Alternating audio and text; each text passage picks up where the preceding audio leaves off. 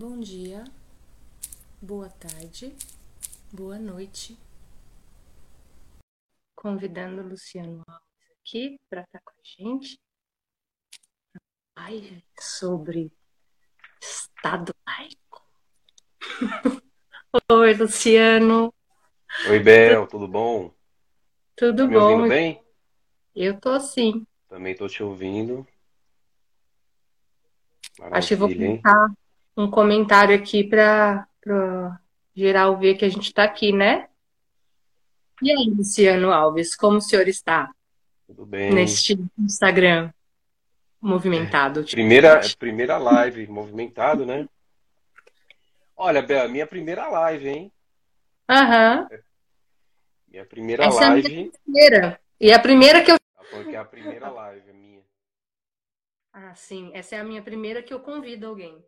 Você é meu primeiro convidado, Luciano.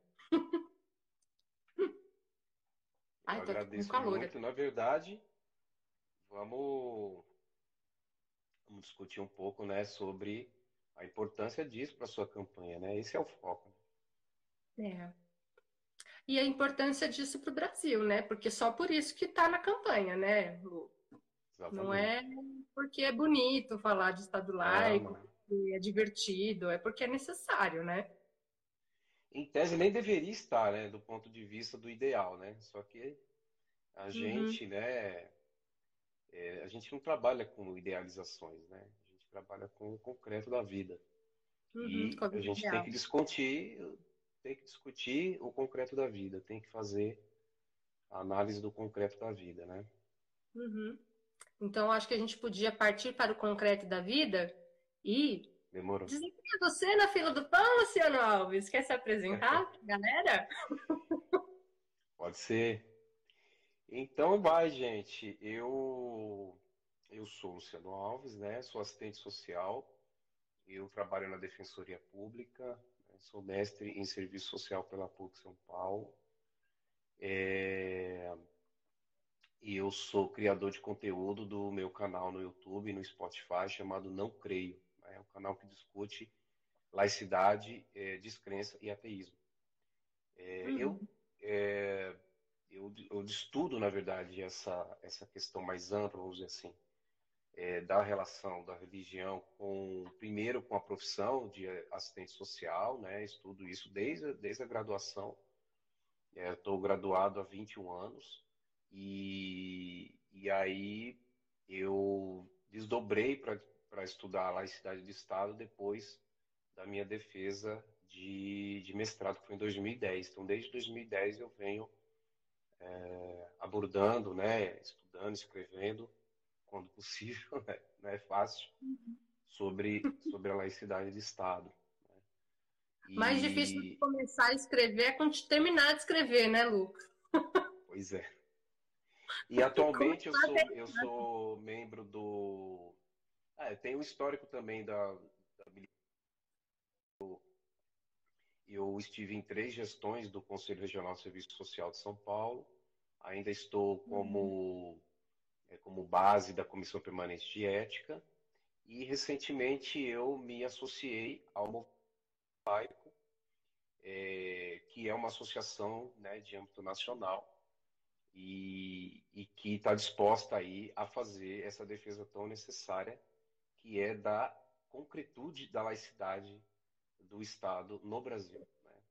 A gente vai, uhum, evidentemente, conversar bastante hoje e ver que uhum. por, por, por quê, né? Por que é necessário existir não só esse debate, como você falou no começo, mas por que é necessário existir até uma associação para fazer essa defesa, né?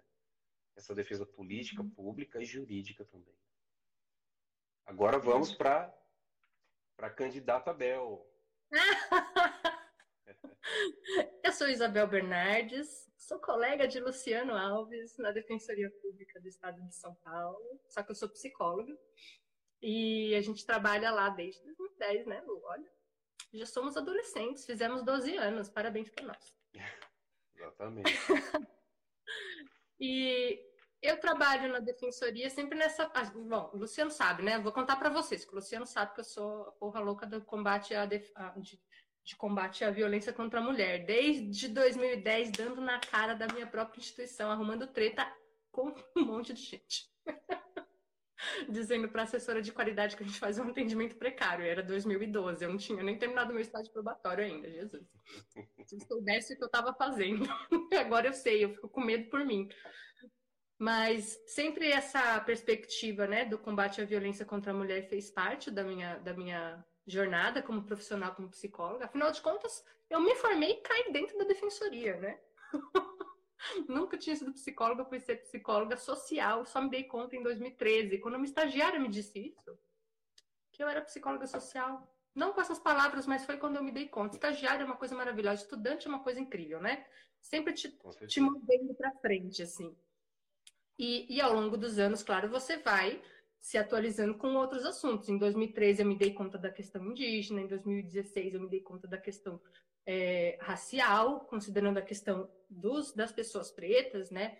E aí eu comecei a, a, a buscar formas de fazer uh, um, um, processo seletivo para ter estagiárias pretas, né? E aí eu estabeleci meio que cotas no meu estágio para fazer junto comigo, porque eu queria ter meninas pretas. Eu só, eu só nada contra as, as, psicolo, as estudantes de psicologia da PUC, mas eu só pegava elas, sabe? Porque elas são ótimas. Mas eu queria pegar outras pessoas também, diferentes, que fossem mais parecidas com as pessoas que a gente atende ali, né, Lu? E, e, e eu percebo assim também, né? Por que esse assunto da, da laicidade? Ah, eu fiz também um, um, estudo, né? Uma pesquisa de mestrado, porque me incomodava realmente a questão de o atendimento na defensoria para mulher em situação de violência ser tão precário, na minha opinião, na, na época. Melhorou um pouco, né? Não é perfeito, óbvio, mas melhorou um pouco. Uh, e eu defendi em 2016, né? E, e nos últimos anos tenho percebido, assim, já lá há muito tempo eu percebo também, mas cada vez está mais gritante o quanto a religião tem invadido todos os espaços, né? E você tem que quase pedir permissão para falar sobre alguns assuntos. E se você fala, você ainda pode ser trucidada. Trucidado.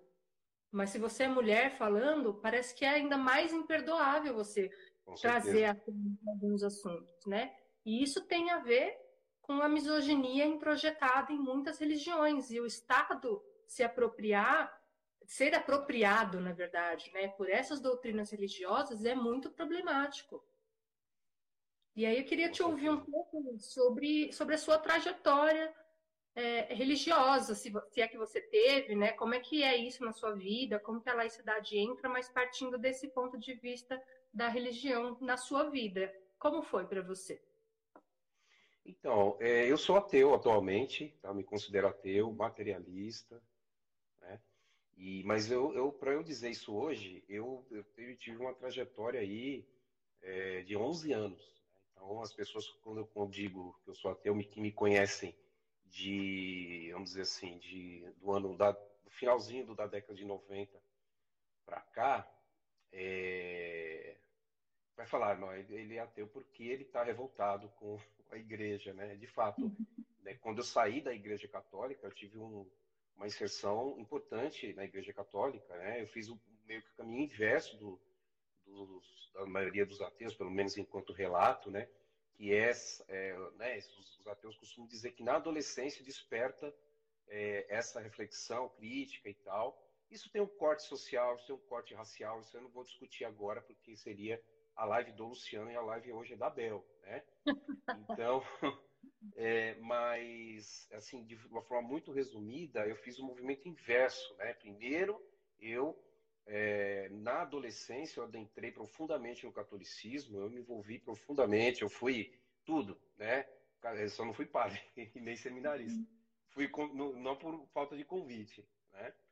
Mas eu fui catequista, eu fui coroinha, eu fui catequista do Crisma, eu fui coordenador de grupo de jovens, eu trabalhei em instituição é, religiosa, inclusive paguei minha faculdade é, com esse trabalho, né? e depois uhum. aí eu tive esse, esse, desligamento, que eu comecei a atuar como profissional, como assistente social, é, e eu faço a ruptura a partir de elementos políticos, a partir de uma leitura crítica institucional que eu fiz e que eu me envolvi na época dessa ruptura, que foi em 2001, né? Essa uhum. ruptura foi em 2001. E, e de lá para cá eu venho num, num, processo de descrença bastante lento, né? que é muito característico é, de quem, é, principalmente, mora no Brasil, nasce, convive no Brasil, na verdade, é, tem a sua vida no Brasil e tem uma, uma participação, uma inserção religiosa. Então, o processo de descrença é longo porque você não tem nenhum respaldo. Né? Você é, fica perdido do ponto de vista é, de que você não quer aderir, não quer voltar mais àquele estágio anterior que você estava antes, né? E mas você uhum. também precisa sair correndo sozinho atrás. Ou seja, você não tem. Em, hoje eu tenho consciência do que significa isso. Esse é o respaldo filosófico, né? Nossa educação não dá para a gente o letramento filosófico e nem científico suficiente para a gente ter a, todas as opções que a liberdade de consciência pode dar para um ser humano. Né? Uhum. As opções de liberdade de consciência, inclusive a liberdade de consciência é um dos pilares da laicidade de Estado, né, do ponto de vista jurídico. A liberdade de consciência no Brasil é extremamente frágil. Né? A, a, a, os acessos que você pode ter ao conhecimento, a riqueza né, do conhecimento humano no Brasil é péssimo, né? é lamentável. E que isso, que... muito disso é da educação, né? O que, que é liberdade de consciência? A liberdade de consciência é um valor político, né? um valor revolucionário, um dos valores que constitui a laicidade do Estado do ponto de vista jurídico. Mas antes de ser jurídico, a gente pode entender assim de forma muito resumida que a liberdade de consciência é, é uma capacidade humana, não é só um direito. Né? Hoje ela é um direito, mas esse uhum. direito ele só foi reconhecido como tal a partir de muita luta, de muita morte, né? principalmente morte é, de pessoas que não eram da religião, que, que dominavam né, é, é, é a sociedade em determinada época histórica, né? não ter na religião ou por não professar nenhuma fé. Né? E a liberdade de consciência, só que a liberdade de consciência não tem, não tem somente a ver com ah, o direito de ter fé. Liberdade de consciência é o direito e a capacidade que a gente tem de poder lidar com as crenças, construir o nosso patamar de crenças. E crenças não é só crenças religiosas. Né? Eu acredito, eu acredito na sua candidatura. Eu acho que a sua candidatura é uma candidatura legítima, uma candidatura muito boa. Então eu acredito nela. Né? Então eu não estou tendo fé em você. Porque se eu fosse ter fé em você, Essa é a diferença. Se eu fosse ter fé em você, eu não precisaria fazer live com você. Eu mandaria uma mensagem, eu faria uma live sozinho dizer, falando, é que, sabe? Então, essa é a diferença. Então, a liberdade de consciência é isso. É o que permite você é, ter acesso, na verdade, poder acessar, saber que pode acessar determinado conhecimento e, e, e é, a partir desse acesso, você construir a sua base de crenças ou não crenças. Né? Então, uhum. do, quando a gente traz e, isso para o é religioso. Ah, desculpa, Lu. Oi. Perdão, você tinha travado, eu comecei a falar. Perdão, continua. Ah, eu tinha travado? Para mim, Não, só, mim. Só, só finalizando. É, uhum. E quando você traz isso para esse debate que nós estamos fazendo hoje da religião, né, em relação à religião, você lida com a crítica, né, com a possibilidade de fazer crítica primeiro ao seu, à sua base religiosa, se você tiver, ou se você não uhum. quiser ter, né, também. Então, a liberdade isso. Liberdade de consciência também permite você acreditar na ciência ou não. Né? Então, os negacionistas também, infelizmente, estão exercitando, né, nessa pandemia, estão exercitando muito a de consciência deles, muito por falta de letramento científico do que, que eu falei no começo da minha fala. Né? Então, é isso. Em geral, a liberdade de consciência está é, é, é, é tá situada nesse é, nesse patamar né, da condição humana.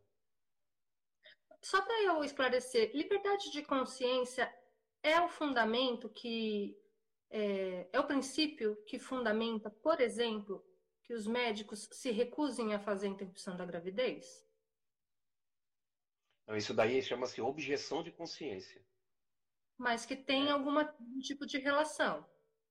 Não, todas as escolhas, vamos dizer assim, tu, todas as afirmações de crenças que nós fazemos, tanto uhum. positiva como negativa, né, tanto de defesa como de crítica, ela, esse movimento que a gente faz, é, é, a gente vai buscar nas nossas bases de liberdade que a gente construiu a partir da liberdade de consciência. Agora, quando o médico faz esse movimento, ele está fazendo uma objeção, ele está negando fazer determinada atitude porque o conselho dele permite, né, o conselho de profissão, é que isso uhum. seja feito. Ou seja, ele passa a, o atendimento para outro médico porque ele vai alegar que aquele procedimento que precisa ser feito contraria não é, a consciência dele. Mas esse é um debate uhum. ético muito complicado.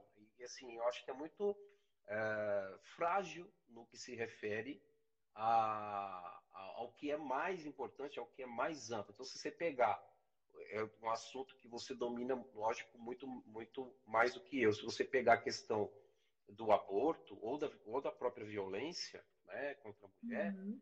é, isso vai aparecer constantemente. E isso tem a ver com a negação. Na verdade, tem, no meu entendimento, tem mais a ver com o negacionismo de um suposto médico que vai levantar essa, essa premissa do que propriamente é, com a consciência dele. Até porque se ele tiver no consultório dele, sabe, no hospital dele, no hospital privado, é, do ponto de vista jurídico, não, eu não tenho que dizer que, que, ele, que ele não pode fazer isso, certo?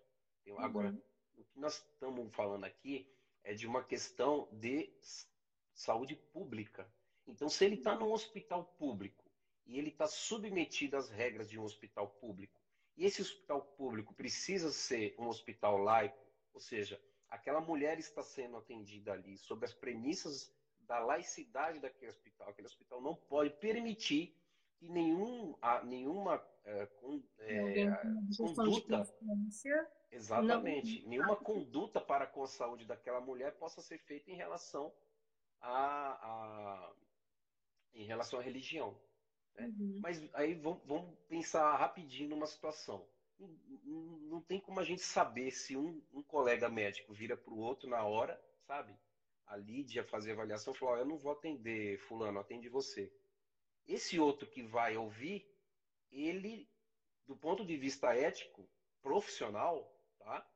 Ele, uhum. não, ele não pode criticar o colega dele, ele pode até não gostar, mas ele não pode falar, não, não vou, se você que atendeu, se vira vai, vai haver ali uma, uma, vamos dizer assim, uma, um dilema e alguém vai ter uhum. que decidir.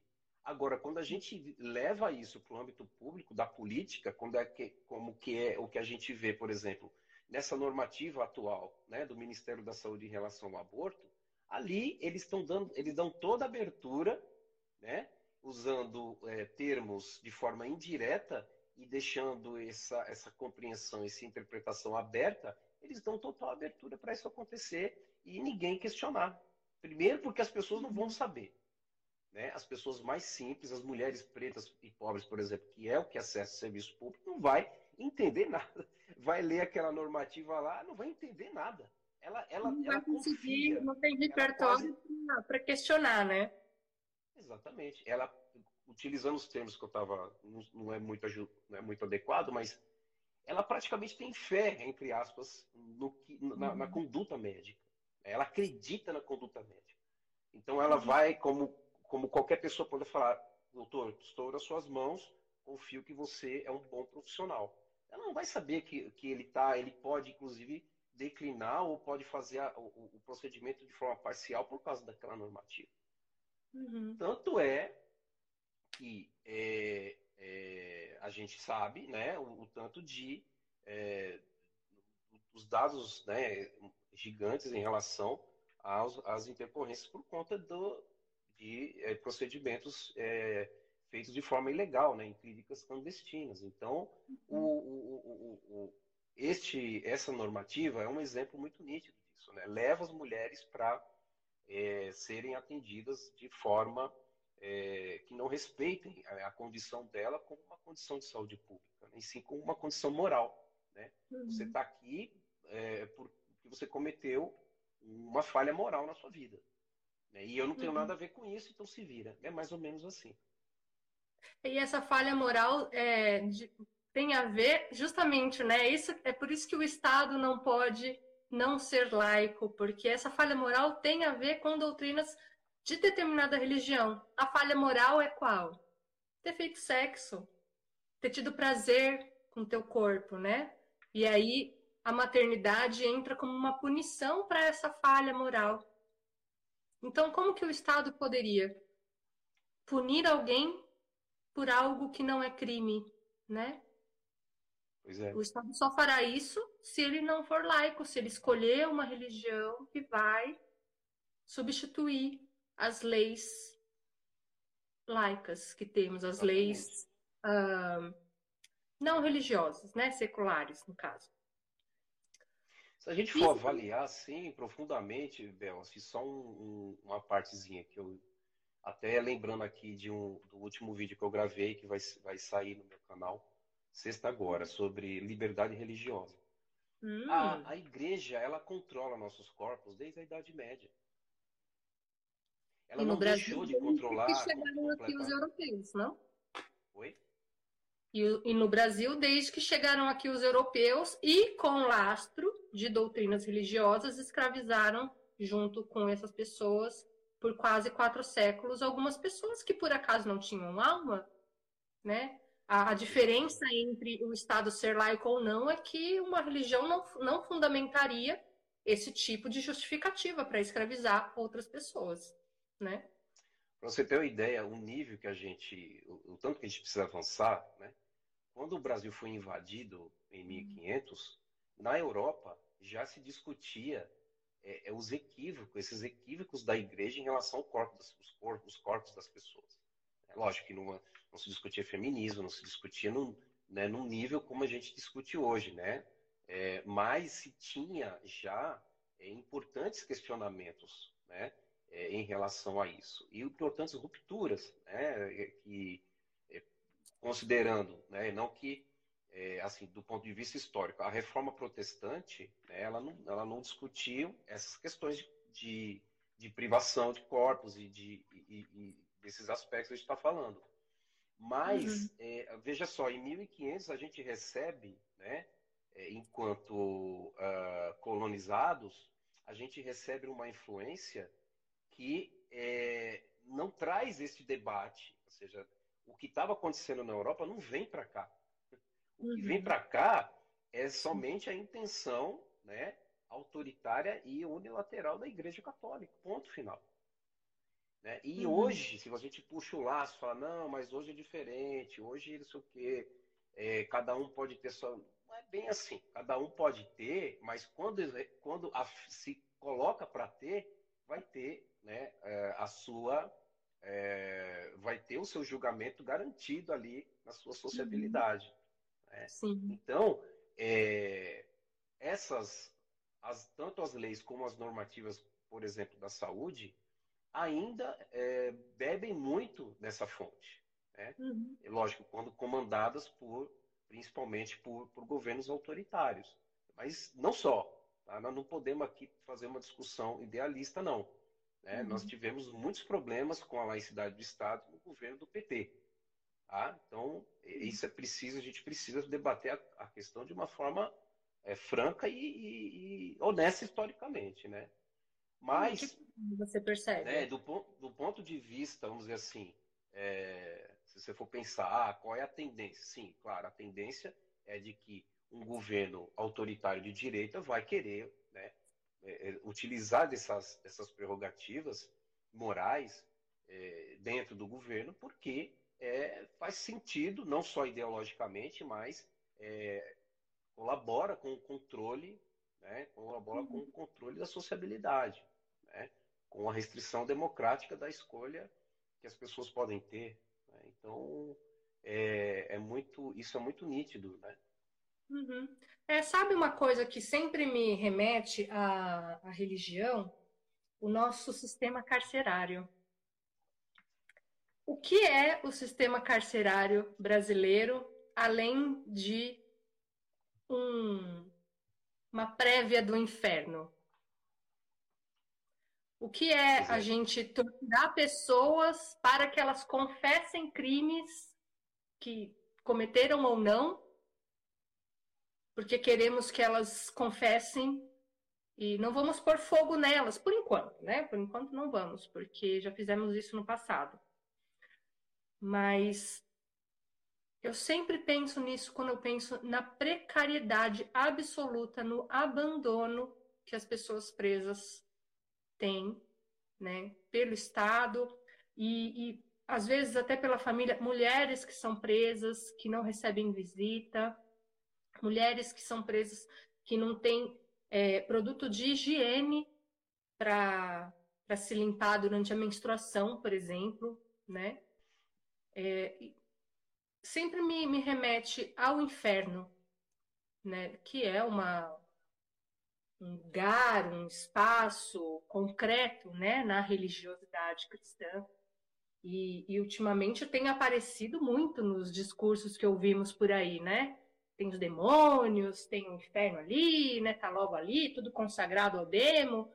E é o Estado dizendo isso, né? Porque não é simplesmente campanha, são pessoas que ocupam lugares de poder, que estão usando o Estado para é, pregar, basicamente, né? E eu fico sempre pensando, se fosse uma religião de matriz africana e fizesse isso, começasse a pregar qualquer coisa, porque também não tenho conhecimento, repertório para dizer, né? Eu nasci numa, numa religião cristã, então eu, eu conheço muito da, das metáforas e das, das histórias cristãs, mas da, da, de matriz africana conheço muito pouco, apesar que ando me aproximando, né? Mas sempre me remete ao inferno o que a gente faz com as pessoas que são condenadas aqui né, condenado. É, quase ninguém que não trabalha no sistema de justiça sabe que o sistema carcerário tem a intenção de reeducar, ressocializar, reintegrar a sociedade. No imaginário popular do Brasil, a prisão é para purgar os pecados, né? Que lugar faz esse? É no mínimo purgatório. É para te punir eternamente, se for o caso, né? É que não pode no Brasil, teoricamente. Também não temos pena de morte, mas se você for um fanqueiro de, da periferia paulistana, não tem problema também se você morrer no meio de um, um bando de adolescentes. Enfim. Tem uma pergunta aqui.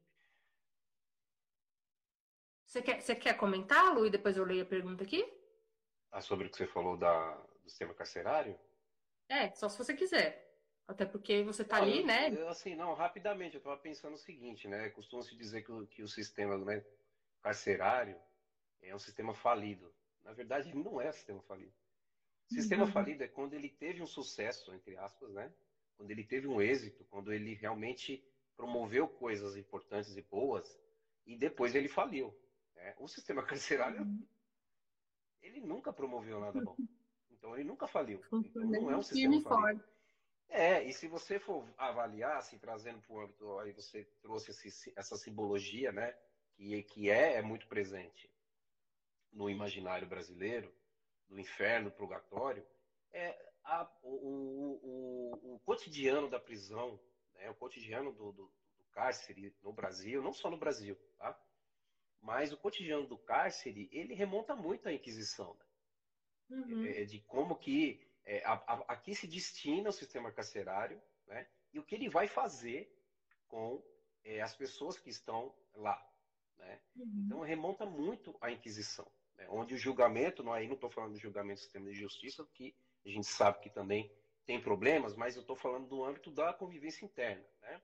Uhum. É, é, você tem um, um, quando a gente fala que é um sistema falido, né?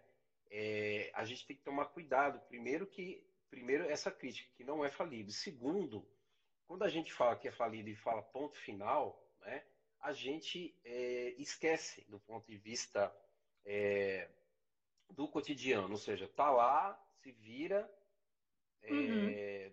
está acontecendo, mas eu não quero saber, né? E é justamente disso, é, é justamente disso que o sistema carcerário precisa. E é justamente o que ele quer. Ele não quer que ninguém, que, as, que o que está de fora, né, entre aspas, é, uhum. e daqui a pouco eu vou falar porque entre aspas, interfira. Né? E isso tem muito a ver com a Inquisição, porque você tem os seus próprios juízes, você tem os seus próprios acusadores e a sua própria, a sua própria punição. Né? A gente sabe, a gente é trabalha na defensoria. Também de acordo com o teu lugar na sociedade, né? Porque dependendo se você for, você pode dar um tapa na cara do policial que não vai, não vai acontecer nada com você. Né? Se você é de Alphaville é. e ganha 300 mil reais por mês. Não, Tem e outro, outro aspecto, para terminar esse ponto. É, hum. A gente também, né, no imaginário brasileiro, a gente fala, e, e não só no imaginário, é o sistema de justiça, né? É, hum. Vamos, é, a gente gostaria que o sistema carcerário é, fosse adequado, né? Funcionasse para que a pessoa voltasse boa, entre aspas, para a sociedade. Então, olha só o que, que tem nessa frase. Voltasse boa, então ela era má, e aí você tem o maniqueísmo do bem e do mal. Você não faz uhum. a mediação das relações uh, políticas e econômicas que envolvem o crime organizado, por exemplo. Tá? Então você tem esse maniqueísmo, mais uma simbologia religiosa, e você fala de voltar para a sociedade, como se o cárcere não pertencesse à sociedade. Ele está onde então? E aí que entra assim, a simbologia do que você falou, a simbologia do purgatório e do inferno. Como e, fosse um outro quando a pessoa sai do inferno, né? Quando o, o, o, o, cara consegue de fato cumprir a pena ou ele consegue é, as, os seus benefícios, é, ele vai ficar com aquela chaga da vida. Aquela marca de Caim, né? Exatamente. Ele vai ficar com essa chaga de ex-presidiário. Né?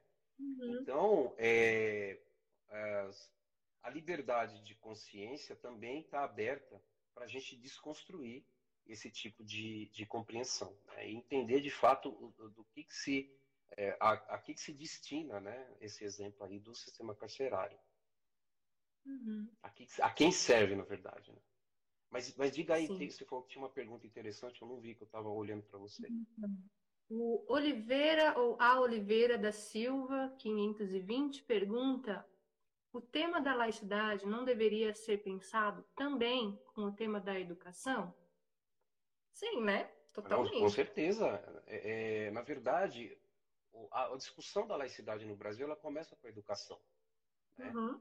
É, lógico, eu não estou dizendo aqui, estou fazendo aqui um, não estou com nenhum compromisso acadêmico, tá? Até porque essa área é, é, vai trazer esses elementos era da história. Né? Então, é, tá bom, é, quando você tem o fim, o fim do império, né, quando você tem a proclamação da república, você tem de fato pessoas ali que estão defendendo o ideal né, do, do Estado laico. Esse ideal uhum.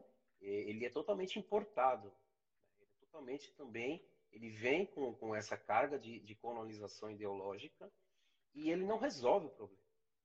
Não resolve o problema. É, e aí, e, e, o problema se situa na educação. Hoje, inclusive, eu estava até buscando algumas coisas para trazer aqui para a gente, e eu, eu tive acesso ao primeiro ato de laicidade do Brasil, que hum. foi do Marechal Deodoro junto com o Rui Barbosa, o primeiro ato jurídico, né?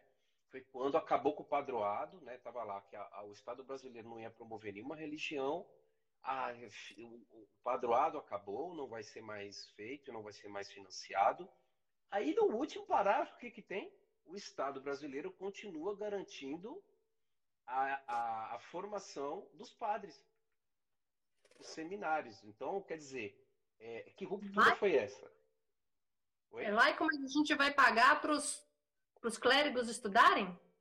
Então, isso, é, é, isso foi muito legal até eu ter achado esse documento, porque eu estava tentando achar, eu estava numa procura esses dias atrás por artigos né, que fazia, fazia discussão do positivismo. Uhum. E era a ideologia é, da elite no momento da República, né, da proclamação da Primeira República. E que influenciou muito o Brasil. A nossa bandeira ela é um, um símbolo positivista. É, excluída a, a, parte mais bonita. Excluído o amor. Pô, excluiu o amor, você vê, né? Ordem o progresso, amor. Mas logo em seguida a gente vai perceber que é, não foi positivista raiz. Não hum. foi. Não foi. Por, e também não tinha como ser. É, e aí, eu, aí eu faço uma análise é, de, com apoio marxista no seguinte sentido. Não tinha como ser, porque se você está trazendo liberalismo para o Brasil, como que você vai fazer é, uma inserção do liberalismo né, com uma população que você não quer que trabalhe para você, né, e aí estou falando da população preta, você quer que a população preta, se ela morrer, melhor. Uhum. É, se ela morrer, como, como é, é, é o contexto não era para isso, em outros países isso aconteceu, inclusive da América Sim, Latina. Argentina é. mesmo, Uruguai. Como é, é, então, como você pode ver alguns para Argentina, Uruguai, não tem, não tem, é, é, quer dizer, você não vê, pelo menos você não conhece. Eu não conheço nenhum argentino negro.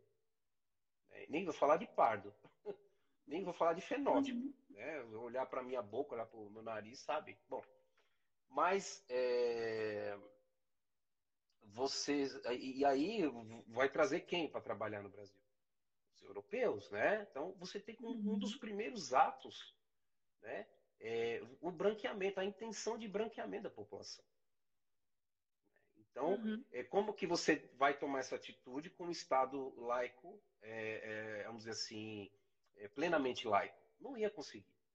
Porque, Porque parte o... de uma base essencialista, inclusive, né? Que é Exatamente. muito comum da religião o essencialismo, né? Para quem não sabe, a gente está falando groselha aqui para quem está boiando na conversa, mas o essencialismo é justamente isso: é você partir do pressuposto que existem energias nas pessoas e tudo bem você ter isso na sua crença, sabe? Você acreditar que ah, os homens são assim, as mulheres são assado, as energias femininas e, e, e positivas e, e etc. É, mas partindo isso para uma questão econômica, o que se fez, né, que é isso que você está trazendo, né, Luta, a questão econômica vinculada à laicidade ou não laicidade, é você dizer que essencialmente pessoas brancas europeias são boas e as outras são péssimas, horríveis e precisam ser Exatamente. controladas, tuteladas. E se for na base da porrada, será, entendeu? É essa justificativa com base em, em essencialismos e, e com base em religiosidade, inclusive aquele quadro lá, é. Maldição. Então, é isso, né? É disso que você está falando, do branqueamento. Sim. Não, e, e, a, e a pactuação, né? A pactuação do, é, política né, com a igreja, ela é muito nítida. Embora a igreja vá depois fa fazer um grande movimento de reação, né? Porque não estava suficiente, né? Ela vai fazer um movimento chamado reação católica, né? Que inclusive deu origem na minha profissão. Né? Hum. O serviço social ele, ele nasce nesse, é, nesse bojo aí, nesse, nesse balaio aí. E uhum. não é à toa. Né? Então, é, é, você tem o primeiro ato, né? pegando esse exemplo, primeiro ato jurídico. Pior que nem foi um ato da Casa Civil, então não foi um ato do, do, do lugar que, que, em janeiro a Isabel Bernardes vai sentar na cadeira. Né? Não foi um ato parlamentar. Né? Hum. Então foi um ato da Casa Civil. Né? Então, era uma ditadura, vamos lembrar, né? Tipo um decreto. Então. Era uma ditadura. Era, foi um decreto. Né? Uhum. Então, o, o decreto supõe-se o quê? Você tem um materialista.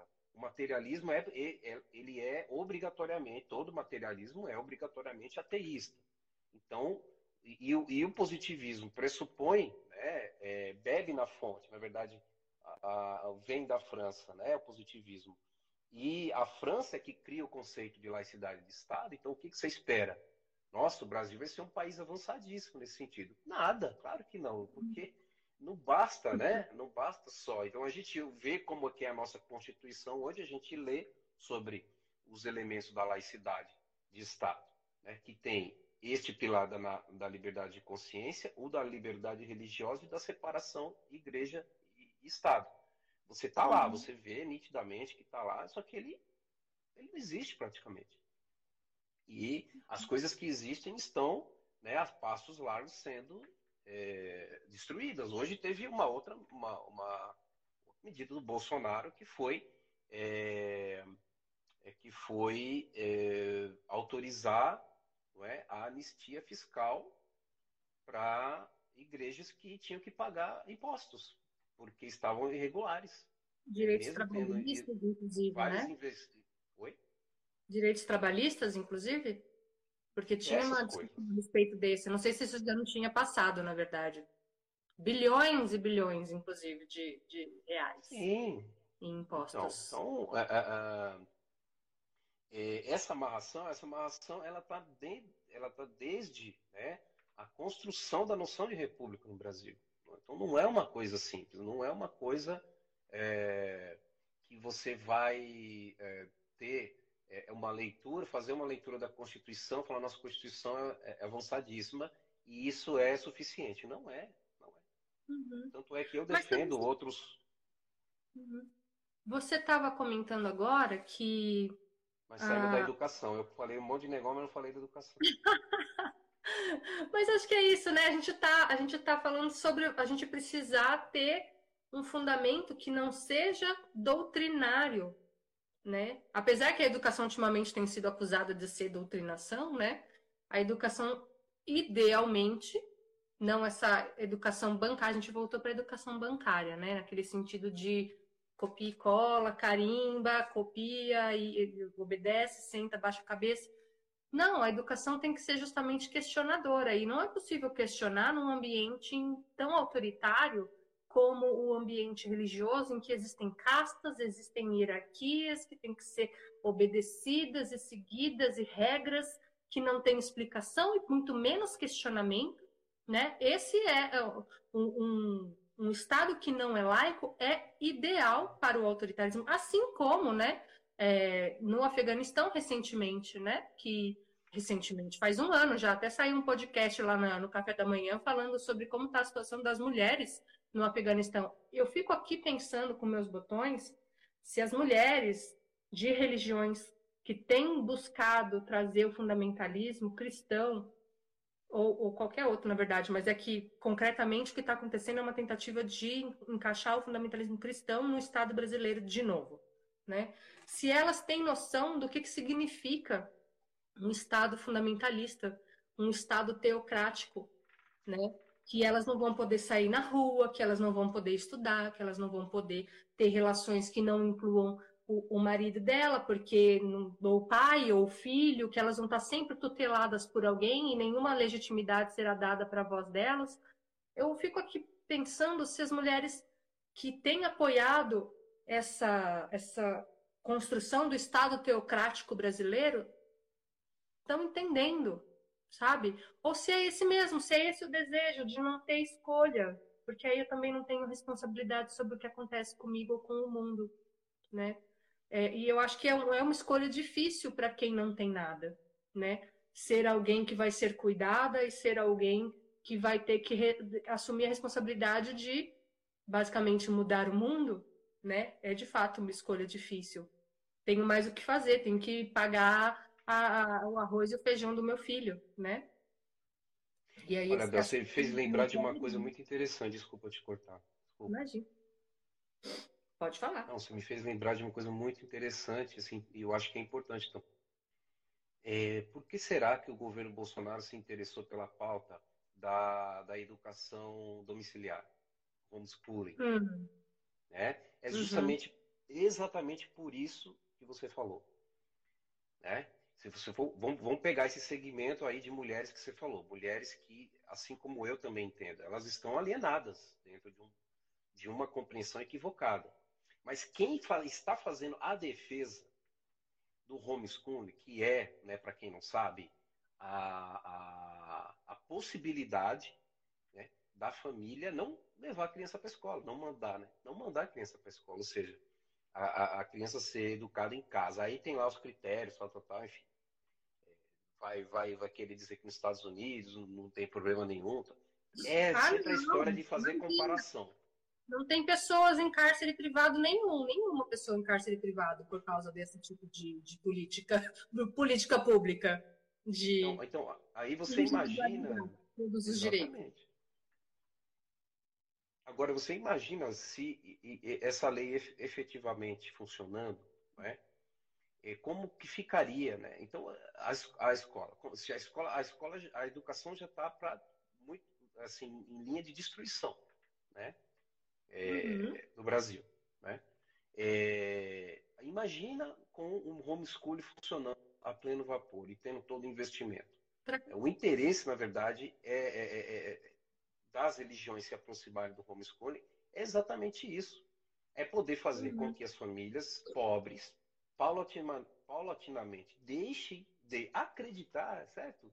Deixem de vincular a sua liberdade de consciência de forma que hoje é de forma óbvia, meu filho tem que ir para a escola. Uhum. E aí ela vai ser, ela vai ser levada a um entendimento alienado de que a escola não serve mais, porque ela só forma bandido, ela só forma funkeiro, e aí uhum. a, eu vou. É, Plantações extensivas ah, de maconha. É, é. Então, aí a, a, eu, então eu, eu posso, quer dizer, então eu posso educar meu filho em casa? Pode. Ah, mas eu não. Ah, governo, mas eu não sei, eu não sei ler. Eu quero que meu filho aprenda Sim. a ler, mas eu, mãe dele, eu não sei ler. Não tem problema. A senhora vai ter uma tutora. E essa tutora vem da onde? De qual convênio? Firmado com o Estado? Uhum. Com a religião. É, muitos, é. muitos convênios são com instituições religiosas, né? E, e assim, a gente está ah, falando sim, de. Aí... Mas são convênios, aí, pensando na educação, em São Paulo, capital, pelo menos. Muitas instituições de, de, de centros de ensino infantil, muitas UBSs, muitas SAICas, né, que recebem crianças recolhidas é, de suas famílias, sempre famílias pobres, nunca tem um filho de juiz acolhido num SAICA, né? Tem sempre pessoas miseráveis. Depois é. não é proibido é, uh, criminalizar a pobreza, mas só tem filho de pobre no SAICA, né? Só tem filho de pobre é, nesses lugares indo para fila de adoção para servir de, de produto na prateleira da, da família Doriana que, que é aceita para adotar no Brasil. Né? E Exatamente. Eu me recordo daquela, daquela menina de Santa Catarina, né? Que foi estuprada e que a justificativa, para além da mentira, né, de, que, de como que funcionava o aborto, era de que a tristeza dela, afinal de contas ela tinha engravidado com 11 anos por causa de um estupro, é, seria a felicidade de alguém. E assim, vendo os vídeos, é nítido que aquela família é negra. Nos vídeos é muito claro que aquela mãe é retinta, então no mínimo aquela menina é parda. Sabe? E, e, e isso é o Estado não ser laico uma juíza uma promotora definirem e torturarem uma criança para ela satisfazer outras pessoas por conta de, de, de uma ideologia religiosa, de uma doutrina religiosa que na particularidade da vida daquela juíza, se elas engravidassem de um estupro, decidissem levar a cabo a, a gestação, inclusive porque são adultas, né, e não, ter, não provavelmente não correriam risco de vida com isso, como aquela menina corria, elas poderiam continuar, né? Mas não. É uma menina pobre, preta e tem gente que vai ficar feliz com esse bebê. Isso é mais importante Olha, do Bel, que uma menina. Eu, eu você falando aqui, eu não gosto de fazer muita comparação, né? Mas assim, não, é, eu queria trazer um exemplo uhum. para a gente localizar isso que você está falando como uma questão de classe. É uma questão, isso é uma questão de luta de classe que no Brasil uhum. é, ainda, né? É, a, a, religião ainda é um componente da exploração né, e muitas vezes o Estado assume este papel. Uhum. É, o exemplo que eu queria dar é o exemplo assim da Suécia. Você sabia que a Suécia não é um Estado laico? Não. A Suécia, então, a Suécia é um Estado confessional. Hum. Ela não é um hum. Estado laico. Mas ela é considerada, né, o país, Suécia, a, a laicidade né, é, que o, a, é praticada pelo Estado sueco é considerada uma das mais é, corretas é, do mundo. E o que, que leva e o que, que é um Estado, um Estado confessional? Um Estado confessional é um Estado que tem religião oficial. Hum, o Brasil é já um foi, estado... então. Já foi, sim, até, até a República, né? É, uhum. Até a proclamação, a primeira Constituição, o imperador disse que não, falou, não. A religião do Brasil é o catolicismo. Aí, da primeira República, é, é, separa-se, né? Tem a, a, clássica separação Estado religião, mas logo em seguida, também na, na, na, não só naquele decreto que eu citei, né, mas na Constituição, reconhece a Santa Sé como instância diplomática. Uhum. É, né? Enfim, só mais um, mais um exemplo aí é, de como que a gente é atravessado pela contradição nesse ponto. A Suécia, então, ela, ela é um Estado confessional, ela tem uma religião oficial. Em tese, o que, que é uma religião? É. Oi? O que, que significa isso? Que ah, tem uma religião significa oficial. Que o, significa que o Estado ele tem o poder de, de dizer é, qual religião os seus cidadãos devem seguir. E se alguma lei for editada seguindo os preceitos dessa religião, tudo bem. Hum. Só que a, a secularização da sociedade sueca, ela é tão, ela tem um nível tão alto que isso não é possível, né? Então, os, a, a condição de Estado confessional da Suécia, ela é só um mero de, uma, uma, mera decoração estatal, vamos dizer, uhum. uma decoração é, do formal do aparato público. Ou seja, para você fazer é, evento com a rainha, com a família real, que a rainha, por sinal, é brasileira. Né? É, fazer, sabe? É só para uhum. isso. E, não, e, e, isso tem a ver com, lógico, com o histórico do, da consciência de classe sueca. Não estou dizendo que a consciência de classe sueca também é avançada, tá?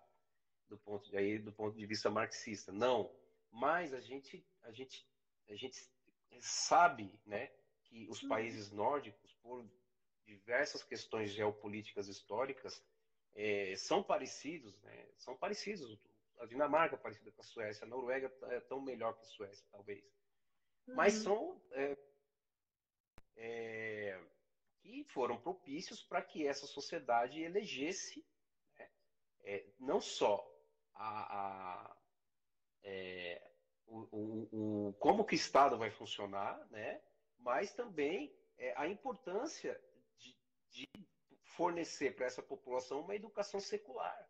Que é isso que a, a pessoa perguntou aqui. Né? Esse debate que está na educação é isso.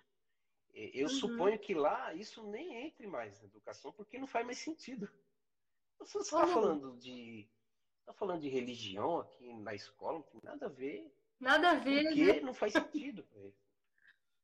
Mas é que Brasil, é... a discussão sobre religião, na minha, na minha opinião, a religião não é, não é um assunto concreto, né? Não está assim necessariamente no texto. Ele está no subtexto, sabe? É. Ele está tá, tá sub reptilho, assim, sabe? Ele está debaixo da pele. Por isso que eu acho que é difícil de combater e por isso que eu acho que é fácil, inclusive, das pessoas confundirem o que, que é laicidade. Um, um tempo atrás eu fiz um pedi para o povo tá me ajudando com o Instagram, sabe que eu não sei usar. é fazer um, um, cardzinho, né, sobre o que, que é laicidade, né? Porque a sensação que eu tenho é que as pessoas acham que laicidade do Estado é o governo vir te dar uns tapas na cara e dizer que você tem que ser ateu, te obrigada. Exatamente, é isso mesmo. contra Deus, sabe? Que você não pode ter religião nenhuma, muito menos a cristã, que você tem que ser um marxista, ateu, igual o Luciano Alves, tá ligado? e que se você rezar pro teu Deus, você vai ser torturado em praça pública. Ou vai ser, bom, dois talvez eles não achem mas que você vai ser perseguido no seu trabalho, que o seu comércio vai ser vandalizado, que o governo vai inventar imposto e taxas para você porque você tem uma religião, sabe? Coisas que não são verdade, simplesmente assim. Assim como não é verdade que certos candidatos por aí vão enfiar três mendigos na tua casa para resolver o problema da moradia, né? Não é verdade que um estado, um estado laico te obrigará a não ter religião e não crer em Deus e não, faz, não fazer as coisas que a tua religião pede que você faça. Desde que, claro, você não torture pessoas, não é mesmo? Como aquela juíza, aquela promotora, né? A tua religião não pode ser usada para você cometer atos é, indefensáveis contra pessoas, contra crianças ainda por cima, né? Como foi aquele caso. Não, Isso faz sentido é... para eu tô viajando aqui. total. Não, Bel, olha só, eu vou pegar o exemplo aqui da, da, da minha experiência na minha profissão, né, no serviço social, no, de, no debate, vamos dizer assim, no debate profissional, tá? No debate no conjunto Cefes Cresce, né? E, é, a laicidade, ela apareceu no conjunto Cefes Cresce é, como algo a ser levantado e debatido em 2007. Uhum. É, e é assim que funciona, né? É, chega uma proposta no encontro nacional, ela é apresentada, uhum. ou ela é vencida, ou ela é implementada. Quer dizer, ela é, ela é aprovada para ser implementada. Tá? É, a laicidade ela entrou para ser debatida, ela não foi aprovada. No, no, ano seguinte, ela foi aprovada. Só que ela ficou sendo, ela ficou sendo embolada durante mais uns cinco anos, se eu não me engano. Né? Eu escrevi um artigo junto com a, com a professora, a doutora da a Priscila Cardoso, da, da Unifesp, Baixada Santista, sobre conservadorismo é, e laicidade no serviço social. E lá eu trago isso. É, é, é a própria, nossa própria profissão, que ela, ela nasceu de uma condição laica. Né? Ela nasceu, uhum. ela se refez, né? ela nasceu numa condição religiosa, mas ela se refez a partir de um movimento é, laico, secular. Laico não é, porque laico é relação ao Estado. Uhum. Um movimento secular, secularizante e secular. Mas ela não desenvolveu essa consciência de que essa profissão, ela, por ser reconhecida pelo Estado, ela tem é, essa obrigação do ponto de vista do valor de, de é, considerar enquanto valor político. Então, esse exemplo uhum. do encontro nacional é muito emblemático. A, a, a profissão foi embolando o assunto embolando, e só foi sair, e só foi efetivamente falando, vai ser executado, vai ser feita atividades para debater isso daí em 2015. E como é que faz, Lu? O que, que você acha que a gente pode fazer para defender o Estado laico? Para de, defender, a gente pode defender. Né? Hum? Na verdade, é, eu. Fala eu alto. o buraco é mais embaixo. Né? Hã? Oi? Falar alto, gritar que o Estado laico existe, parem de bater com a Bíblia na minha cabeça. Não, não, isso não dá certo, não. Aí o pessoal vai falar, ah, você está revolto. O nível de alienação é muito alto uhum. e é histórico, né? Não estou desconsiderando as pessoas. As pessoas. Eu fui educado assim, você também. A gente fez escolhas, a gente teve oportunidades e, por que não dizer, privilégios aspectos das nossas é, vivências sociais aí particulares que nos permitiram estar aqui hoje debatendo isso. Uhum. Mas é, por que, que a, as, as, outras pessoas, a, a grande maioria e, e, pessoas que a gente acha que poderia ter não tem essa, essa, essa consciência? Porque não faz parte, né? não faz parte é, da cultura é, é, cívica, né? Eu, não, não, achei outra palavra aqui, não gosto muito disso, uhum. essa palavra, mas não, não, faz parte da cultura de convivência social, vamos dizer assim, de, so, de sociabilidade brasileira. Você vai pegar o exemplo da, do Uruguai, por exemplo. O Uruguai é, é, é tem no, no, na sua, na sua é, grade curricular né, disciplinas que levam, fazem com que os estudantes é, desenvolvam um afeto pelo Estado, um afeto pela história da República Uruguaia. Não só pela independência, não sei o quê, que é o clássico de qualquer país moderno. Mas é colonizado, né? Colonizado. colonizado. Quem foi, não só colonizado. Quem foi colonizador é. não comemora a independência. O que, que a gente faz para defender a laicidade do Estado na vida real, na vida concreta, não é mesmo? É. Porque tá difícil, viu? Estamos caminhando para um Estado teocrático. Eu não sei se as pessoas estão ligadas no que, que isso significa, né? Olha, Bel, como eu, como, eu, como eu disse, defender, defender é para defender, né? Quer dizer, a, a defesa pública, é, só que assim, aí eu vou pegar num ponto que eu peguei lá na primeira parte, lá no começo, que é preciso uhum. considerar. Né? O... A vertente política né? que a gente espera né? que, é, que, que possa é, fazer efetivamente, fazer valer essa defesa, ou seja, fazer valer a, a, a integridade, vamos dizer assim, da laicidade do Estado, na sua oportunidade de governar o país, não fez muito, não fez muito de acordo com, com o que se, vamos dizer assim, espera, ao menos teoricamente, é, ao menos, hum. é, sabe, pegando conceitualmente o que é a laicidade do Estado. Então, eu estou falando aqui dos governos do PT. Tá? Sim, você Vamos comentou lá. Um pouquinho no começo lá da outra live. É. Qual é a questão? São várias questões. Né? Eu vou tentar ser o mais resumidamente, é, mais sucinto possível. Uhum. É, segundo ano de, de governo, o, o PT faz o seguinte: ele edita a lei de liberdade religiosa, ou seja, ele torna possível as religiões serem pessoas jurídicas. Hum. Inclusive, ele resgata esse decreto que eu citei no começo, e esse decreto, é, ele foi, na verdade, equivocadamente, depois eu percebi, né? ele foi equivocadamente revogado porque ele fazia parte do anexo de um outro, ou seja, era a forma de organização jurídica da época. E aí República, o governo ressuscita, ressuscita, né? Marechal Deodoro, você está falando? Oi? O decreto do Marechal Deodoro ainda, você está falando? Isso. Foi é. revogado? Era parte de outra ele Foi revo... Ele foi revogado de forma equivocada, porque era, era a forma jurídica que trabalhava ali. Ali, hum. imagina, Primeira República, você não sabia o que fazer. Primeiros atos do Estado, sabe? Então eu fico pensando, tá, o cara foi lá e tacou um decreto da Casa Civil. Tá bom. Uhum. É, só que decreto da Casa Civil serve para é, é, elementos internos hoje, né? Você efetivar elementos de governo é, de forma interna. Aí uh, o governo, na, é, no interesse de dar conta dessa questão, é, reconduzir. Eu, não, eu tenho um outro nome. Você tem a revogação e você tem a revalidação. Acho que é revalidação, uma coisa assim revalidou, uhum. portanto, esse decreto.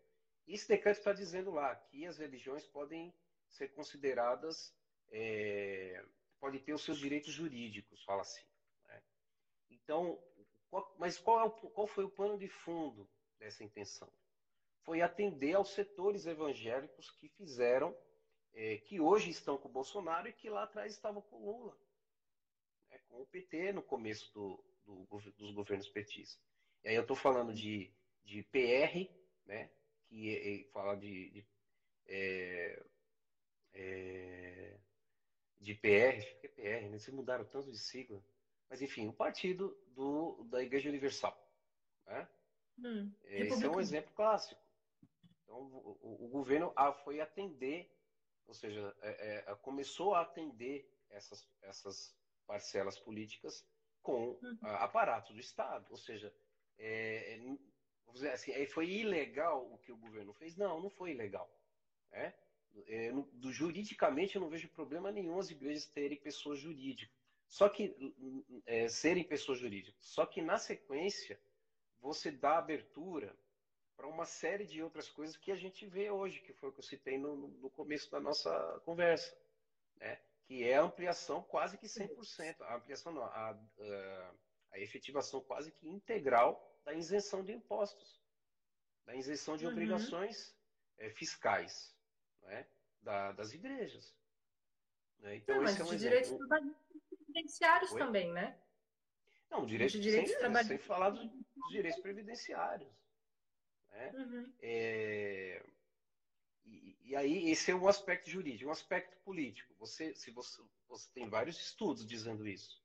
A escalada uhum. da, do, do, da, do surgimento e da tomada de poder, vamos dizer assim, de poder de influência né, no Congresso Nacional da bancada evangélica. Antes você tinha é uma bancada religiosa. Né? A gente não tem uma bancada budista. A gente não tem uma bancada candoblecista. Uma bancada wicana. Não tem, né? Ou uma bancada ateia. Mas você... Quem sabe a gente consegue uma bancada laica, não? Isso ia ser. Não, não sim, eu, eu, eu, eu entendo que precisa existir uma frente parlamentar em defesa da laicidade de Estado, gente, não é possível. Né? Uhum. E, e, essa, e essa bancada ela não vai defender o ateísmo. A, a, a, a, laicidade é uma pauta ateísta, mas ela não é exclusiva. Porque não, o, é uma pauta importantíssima para a defesa dos direitos das mulheres. Os direitos das mulheres são muito solapados com base em discurso religioso, que considera que as mulheres têm que ser tuteladas, têm que ser submissas ao homem, no caso o marido, ou o pai, ou o irmão, ou tem que ser o, o homem é o chefe, é a cabeça da, do casal, da família, né? A mulher, eu ouço algumas mulheres dizendo é, o homem é a cabeça, mas a mulher é o pescoço. Mas quem decide não é o pescoço, gente. E a mulher não é um pescoço, a mulher é um corpo inteiro. O uso do Exatamente. corpo da mulher como um útero ambulante, isso tem base religiosa.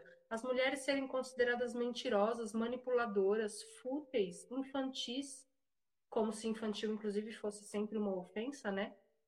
É a infância que, que torna leve a vida, torna a alegria possível.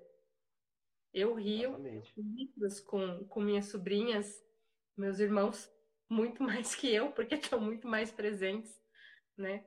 Mas a consideração de que a, o mundo vem, o, o mal vem ao mundo pelo corpo de uma mulher. De onde que vem isso? É da religião? E, e como a gente estava dizendo antes da nossa live nos expulsar, isso não está sendo dito pelo Estado deste jeito ainda.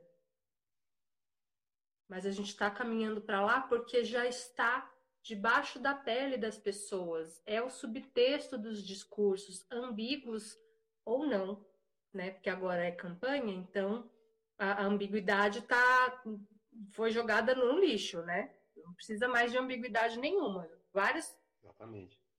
Vários equívocos, na, na minha opinião, é, com relação a equívocos não, né? Estratégico, mas com relação às nossas leis, né? A laicidade do Estado mesmo. E me preocupa muito, né? Porque a gente teve, por exemplo, um, um ministério que mudou de nome até, de Ministério dos Direitos Humanos passou a ser o Ministério da Mulher, da Família e dos Direitos Humanos. Por quê? Porque com base nesse ministério, o corpo da mulher, inclusive de crianças que são mulheres, passou a ser policiado, vigiado de uma maneira que só cresce. Crianças, de novo, né? Voltando, aqui não, não para de acontecer, né? As crianças são estupradas, elas engravidam, e aí passam a perseguir a família porque estão querendo fazer o aborto legal na criança, começam a questionar como as mulheres são mentirosas, né? Passam a questionar se aquilo foi um estupro mesmo, se não foi um namoradinho que fez. E aí estão dizendo que foi estupro. Gente, quatro anos de incesto. Olha, olha, Bel, você falou dos direitos humanos, eu lembrei de um aspecto importante do que eu estava falando agora há pouco, que foi o, o Plano Nacional de Direitos Humanos número 3, Hum. Esse plano, ele incluía muito do que você está falando. Na verdade, ele incluía a efetivação, a melhoria, o investimento em muita coisa do que você está falando em relação à política de saúde para mulheres. Né? Não uhum. só de saúde. E esses, esses elementos que tinham relação direta com a religião foram tirados pelo governo do PT para poder ser implementado como condição. Lógico, isso se deu a partir de, de requisições da base aliada composta pela, por parcela do que hoje é chamada bancada evangélica. Uhum. Nem os católicos, os católicos já, já, já tinham passado na, na história, sabe? Os católicos uhum. estavam lá, que, que efetivamente queriam fazer boa defesa, mas e, e o, o, o PN, o PNDH3, ele foi, ele foi recortado né, para poder ser aprovado você pegar o, o original dele, você vai ver as políticas lá. E, e inclusive, é, tinha um, dois ou três, se eu não me engano, é, pontos que falavam da laicidade do Estado. de que o Estado tinha que se comprometer em fortalecer essa é, separação entre Estado e religião. E essa separação se dá em todos os âmbitos. Uhum. Em todos os âmbitos. Por exemplo, né, mais ridículo que pode parecer, você não pode, na, na minha opinião, não, não, poderia ser concebível uma pessoa se candidatar com o nome pastor José, pastor João, pastor, uhum. bispa. Né? Para começar, padre, né? e nem babalorixá. E nem uhum. babalorixá. Então, é, naquele momento foi feito isso, em função. O outro passo que o governo deu, infelizmente, foi de fazer um acordo diplomático com o Vaticano. É, isso eu estava lembrando, eu achei que era sobre isso a sua crítica. Também. Esse foi o, último ato, na verdade, do governo Lula. Né? Uhum. O governo Dilma, na verdade, ele acabou executando muitas das coisas, né? Mas o governo Lula eh, editou em 2009 uma lei oriunda do Acordo Brasil-Vaticano. E esse Acordo Brasil-Vaticano fez o que a igreja sempre quis fazer desde a reação católica. Desde lá de uhum. trás, que a gente estava falando no começo da live. Né? E, né, e só não fez mais. Isso. Oi? O que, que as igrejas católicas ganharam com esse acordo? A igreja católica, né? A, a única, né? Ah, a igreja sim, é. católica é. ganhou uma condição, prédios, né? uma condição. É isso mesmo, os prédios, os prédios, elas ganhou, ganharam os prédios. Então, o Estado brasileiro não pode, por exemplo, estatizar uma igreja católica. Uhum. Se precisar, por exemplo, passar uma estrada, ela não pode passar uma estrada onde está uma igreja. Uhum. Tirar o barraco, as famílias, beleza. Mas uma igreja não. Por quê? A igreja é considerada território, entre aspas, né, território do Vaticano, que é um Estado. Olha que esdrúxulo. Nossa. Uma igreja tem um Estado. Né? Então, é só para a gente fazer um, um, dar uma, sapa, uma sapecada básica na, nessa intenção. Olha só, o poder né, que tem essa instituição na história. Ela criou, ela uhum. conseguiu um Estado para ela. E aí, com isso, ela faz acordos diplomáticos para garantir a permanência jurídica especial da sua condição naquele Estado, naquele uhum. país. Então, foi isso que o governo fez. Uhum. Aí o governo vai falar: ah, nós, nós ah, praticamente somente, é, vamos dizer assim, oficializamos o que já estava na prática. A questão é justamente essa: por como que o Estado laico vai oficializar isso? Como uhum. que e daí que o que vai aí é, é a minha defesa de, de, concepção de Estado laico. Na minha opinião, um Estado laico de verdade não teria que reconhecer o Vaticano como Estado perante a ONU, por exemplo. Tinha que chegar lá na ONU e falar: o Vaticano não tem legitimidade de Estado. O Vaticano é, é o, o, local onde está a sede da Igreja Católica. Ponto final. Não, uhum. pode se transformar em instância diplomática. Uhum. É? Então, é como se é, isso... Meca se tornasse um Estado. Oi? É como se Meca se tornasse um Estado. Exatamente. Um quilombo se tornasse um Estado. Exatamente. É. Aí sim, então, né? É. Então, quer dizer, e, sim, a gente pegou aqui alguns exemplos que são, são os que são mais visíveis, mas é, foram várias condições políticas, né? é, que deram né, abertura para o que nós estamos hoje vendo. Infelizmente, uhum. né, de um projeto, né, de um projeto religioso de tomada do Estado. Eles falaram isso. A Sim, própria Damares falou. É hora da igreja governar. Anos, isso, verdade, é né? Oi, eles dizem isso de, de, uma forma muito, muito concreta e rápida há anos. É, tranquila. Para Cristo. Não é, não é pouco o projeto, é. né? É que dizer, dizer que é hora da igreja As pessoas dizem coisas da boca para fora, né? A gente ouve muito isso em relação ao Bolsonaro quando ele diz qualquer coisa absurda. Ah, mas ele fala da boca para fora, é o tiozão do pavê. Mas o tiozão do pavê pode decidir coisas ou distrair as pessoas enquanto as coisas são feitas, né? Lógico. Então, quando você diz uma coisa da boca para fora, é, você concretiza essa coisa, né? E eu acho muito interessante que uma é, é, voltando, né? Isso tem a ver com uma nação para Cristo, não é da boca para fora. A gente está vendo que a construção do Estado fundamentalista e do Estado teocrático está em curso no Brasil, né? Já faz algum tempo. E eu acho interessante que uma religião cuja primeira frase da Bíblia é: No princípio era o Verbo.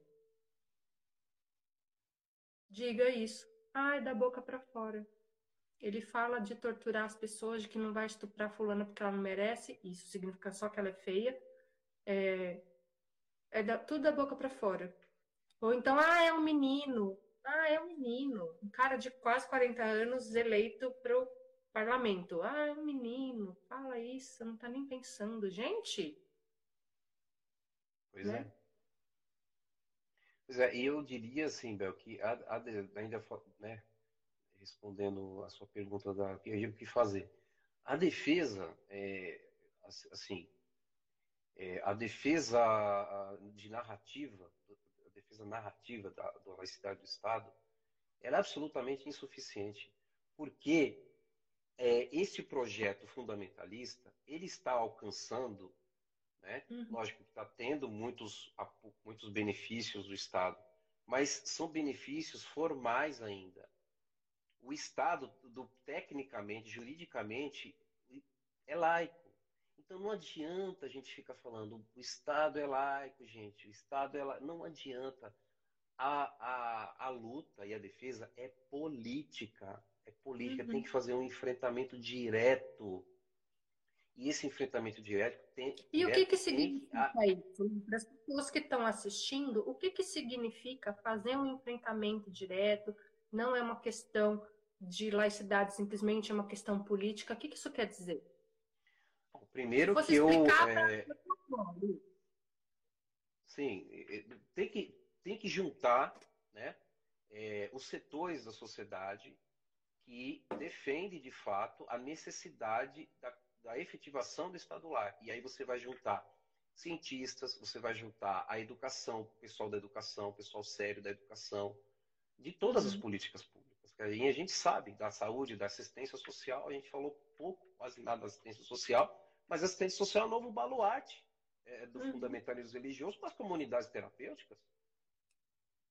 Eles estão, as comunidades né? terapêuticas, eles estão comendo pela beirada, eles estão conseguindo é, oferecer uma, um, um, para as pessoas pobres que têm problemas familiares, problemas com, com SPA, né, com psicoativo, com droga, uma solução religiosa, sendo que nós já uhum. temos né, um modelo que é exemplo no mundo inteiro, que é o um modelo psicossocial, modelo da, da matricialização, do, do, uhum. né, que inclui os CAPs e tudo mais.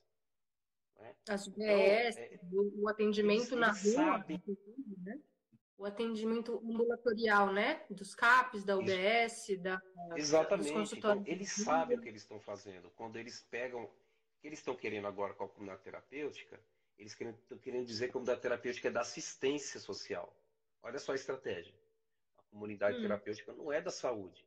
Mas só que a secretaria que foi organizada, que é a Senapred, que foi criada para poder articular as comunidades terapêuticas, ela está na saúde.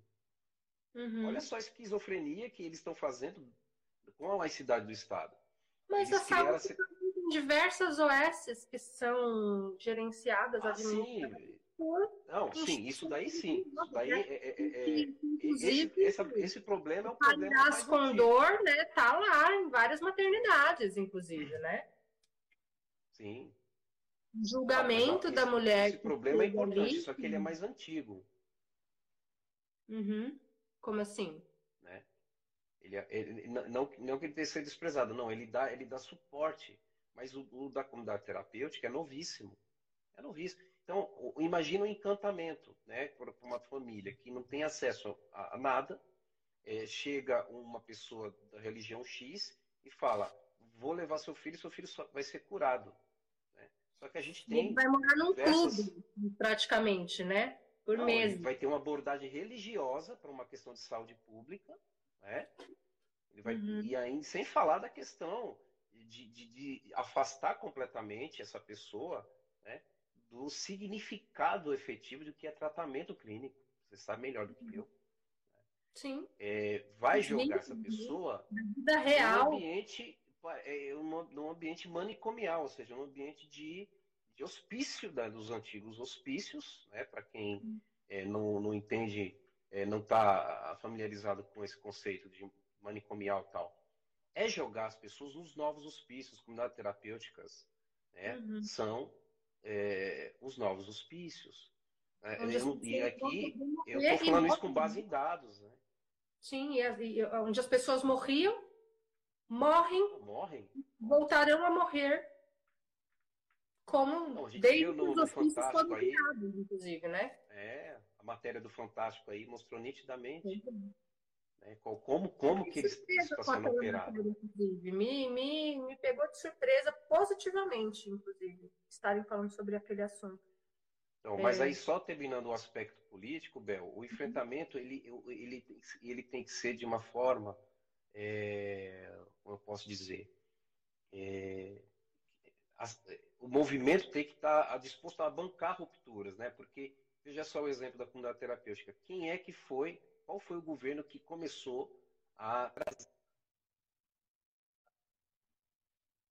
brasileiro? O governo Dilma. Não foi o governo Bolsonaro.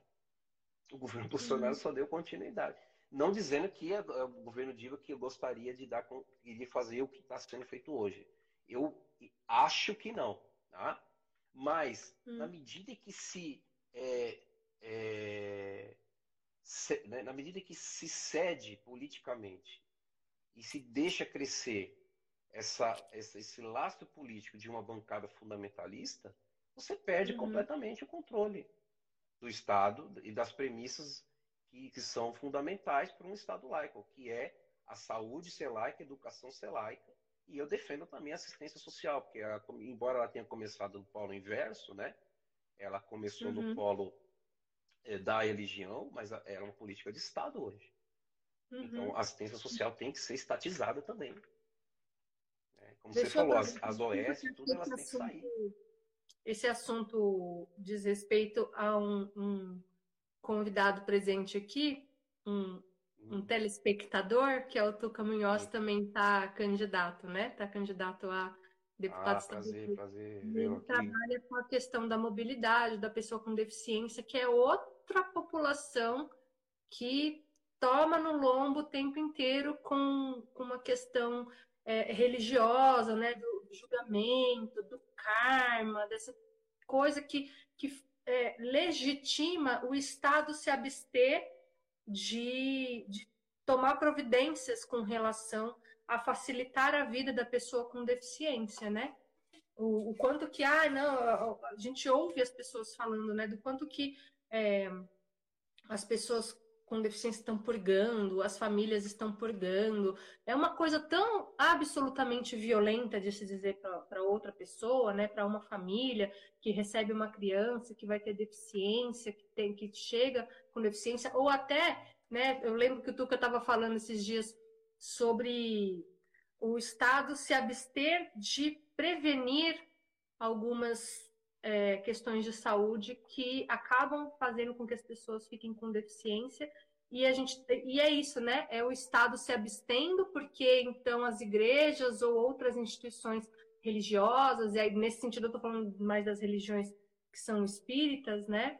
É, que elas estão ali para resolver esse problema, para orientar e bom, a vida inteira vai ser assim porque você está cuidando de alguma coisa muito ruim que você fez é, o Estado laico impediria que alguma instituição contratada pelo Estado desse essa justificativa para o sofrimento daquela pessoa. Eu acho que essa é uma das coisas mais. Eu penso uma palavra horrível aqui para dizer, não vou dizer não porque estou aprendendo a não falar muito palavrão nas, meus, nas vezes que eu falo, mas é uma das coisas mais perversas que se pode dizer e é fundamentado em doutrina religiosa e fundamenta a, a negligência do Estado com relação às pessoas, né? Enfim, muita, é muita negligência baseada, travestida de doutrina religiosa, de evolução do espírito, enfim. Né? Gente, a gente precisa ir longe. Ah, também fica à vontade, viu? Escreve aí, pergunta pro Lu, pergunta para mim, comenta, fala, xinga a gente. Não tem problema, viu? não, xinga eu, não xinga o Lu, não, que tá aqui, tá convidado, tá? Não, xinga eu, não xinga a Bel, não, que a Bel ela, quando ela ocupar a cadeira, é, é né? Eu vou, eu ela, vou... precisa tá, ela precisa estar tá descansada. Ocupar a cadeira da, né, Bel, da Câmara. Ai, por favor. Bel, só voltando um pouco, a gente não precisa ir longe do que você falou, você, você trouxe um aspecto muito significativo. A gente precisa ir longe. E, e, e eu estou querendo falar aqui agora das terapias alternativas que, é ban que são bancadas pelo SUS. Uhum. É, intervenções sem respaldo científico que são pagas uhum. Para acesso, é, tem um nome de alternativo, com dinheiro público do SUS. Sim. Essas intervenções, no meu entendimento, né, é, elas contribuem para este é, para esses impedimentos é, ao Estado fazer prevenção, né, uhum. uma prevenção adequada para que quadros de saúde não levem, por exemplo, a uma, a uma deficiência, né, uhum. tanto intelectual como. Porque isso é muito típico das, das terapias alternativas. É, elas vão dizer o seguinte: não, eu, no, eu defendo o reiki, não é? Eu defendo o reiki mas eu não estou dizendo que a pessoa não tem que ir no médico dela. Ela marca uma sequência de agendamentos de aplicação de reiki, né? É, sem fazer a discussão se aquele tempo que a pessoa está utilizando da vida dela poderia ou deveria estar sendo ocupado por uma abordagem médica e clínica cientificamente comprovada. Uhum. E ela está ali se submetendo a, a abordagens do reiki, por exemplo, né? que, na minha opinião, é uma das mais absurdas, é onde que você vai, pela imposição das mãos, passar energia. Sim, e, e, tudo bem isso fazer parte da crença da pessoa, né? Qual tudo que é a diferença? Desde que o Estado não banque isso. Né? É, não é o Estado que vai te prover isso. Se você quer procurar uma abordagem espiritual, de energias ou religiosas, fique à vontade, mas não é o Estado que vai prover isso se é uma religião, se é um centro espiritual, enfim, que seja, é, esse centro pode prover isso também complementarmente, não tem problema, né? O problema é esperar que os impostos das pessoas, nós, né? O ICMS que você paga em cada Danone que você compra, em cada quilo de feijão que você compra, vai pagar pela é, pela providência espiritual de alguém. Exatamente. Você buscar isso e, e você prover, ou a instituição prover para você. O problema é só o Estado ter que arcar com essas despesas. O Estado laico. Exatamente. É, é, são iniciativas, é, é, são iniciativas particulares. Né? Uhum. O, o, primado, o primado estatal da laicidade é o primado da ciência. Uhum. As decisões que o Estado tem que tomar, então pegando a saúde como exemplo, é, as decisões que o Estado tem que tomar é, são decisões com base na ciência. Uhum. Até então, porque. As, as... Desculpa, Lu, eu me empolgo, fala. Imagina que é, que é, que tem o delay também, né? Do, uhum. do da, da, conexão, né? Às vezes eu acho que a pessoa parou de falar e, e ela não parou. É, então, mas deixa eu só complementar. A, a, questão também é que muitas religiões, muitos é, é, religiosos, na verdade, né? Pessoas que se aproveitam da fé das pessoas para obter vantagens, que podem ser financeiras, podem ser sexuais, podem ser de status, de influência, mas sim, vivemos num país em que o estelionato espiritual cada vez, na verdade, assim, acho que sempre foi, mas cada vez está ficando mais gritante porque está sendo denunciado. Não havia nem nome para isso, né? Conforme as violências psicológicas e violências morais vão sendo é, percebidas, né, identificadas, vão ganhando nomes, né? Quando uma violência é naturalizada, tanto faz, ninguém liga, ela nem tem nome. A violência contra a mulher era assim, né? Não tinha nem nome. Que violência contra a mulher? Deu um tapa na minha esposa, ela me encheu o saco, não fez a comida, tava sem sal, aquela porcaria daquela camisa tava mal passada, bate mesmo, ué. Não é violência contra a mulher, é uma esposa escrota que eu tenho ali. Exatamente. É, a, é, são as justificativas, né? É, implicitamente é, feitas com, com fundamento, fundamento religioso, né? Uhum. E, e levado isso, né? A, a, ao, ao que se do funcionamento de um Estado laico, você vai ver a reprodução, né? É, muito isso que você trouxe do exemplo da criação, da transformação, né, do Ministério dos Direitos Humanos no Ministério da Mulher. O uhum. de mudar esse nome. Não é à toa. Né? É mulher e família. Está é, dizendo mulher, o que, que vem primeiro. Primeiro eu controlo a mulher, depois eu controlo a família, e se der tempo, eu falo de direitos humanos. Ou não, eu, eu, eu, digo que são direitos humanos, porque agora eu, eu vou inventar. Tipo, cabeça, vou dizer o que, que, são direitos humanos, até porque direitos humanos para humanos direitos, não é mesmo? E é, então. se você não teve oportunidade na vida e acabou acontecendo alguma coisa ruim com você. E aí a gente viu a atuação efetiva né, do Estado brasileiro na, na, na pessoa da ministra Damares, né, naquela, naquela ocasião da, da gestação por estupro daquela menina de Recife, não, Espírito é, Santo, né? Que foi, que foi para Recife. Eles fizeram uma mobilização. Eles fizeram uhum. uma mobilização, a regimentação de várias pessoas, pagaram passagem aérea. Então, o pessoal não, o pessoal sabe o que está fazendo. Sim. É, o pessoal sabe o que está fazendo. Como é que descobriram onde é que a família morava, né? Se não foi por algum funcionário, alguém que tinha algum acesso vazar essa informação de onde é que a menina para onde é que a menina foi. E Isso aí, é o comportamento do Estado, que eles acusam tanto outras arregimentações de fazer, né? Eles aparelharam o Estado para perseguir mulheres, para perseguir meninas que estavam apenas acessando o direito à saúde, mental, inclusive. E aí, quando você vai e acusa uma criança de ser uma assassina, Pois é. Que, que, que mandamento é né? Que diz que pode fazer isso, inclusive? Ficou aqui me perguntando. É, é, é, o, né?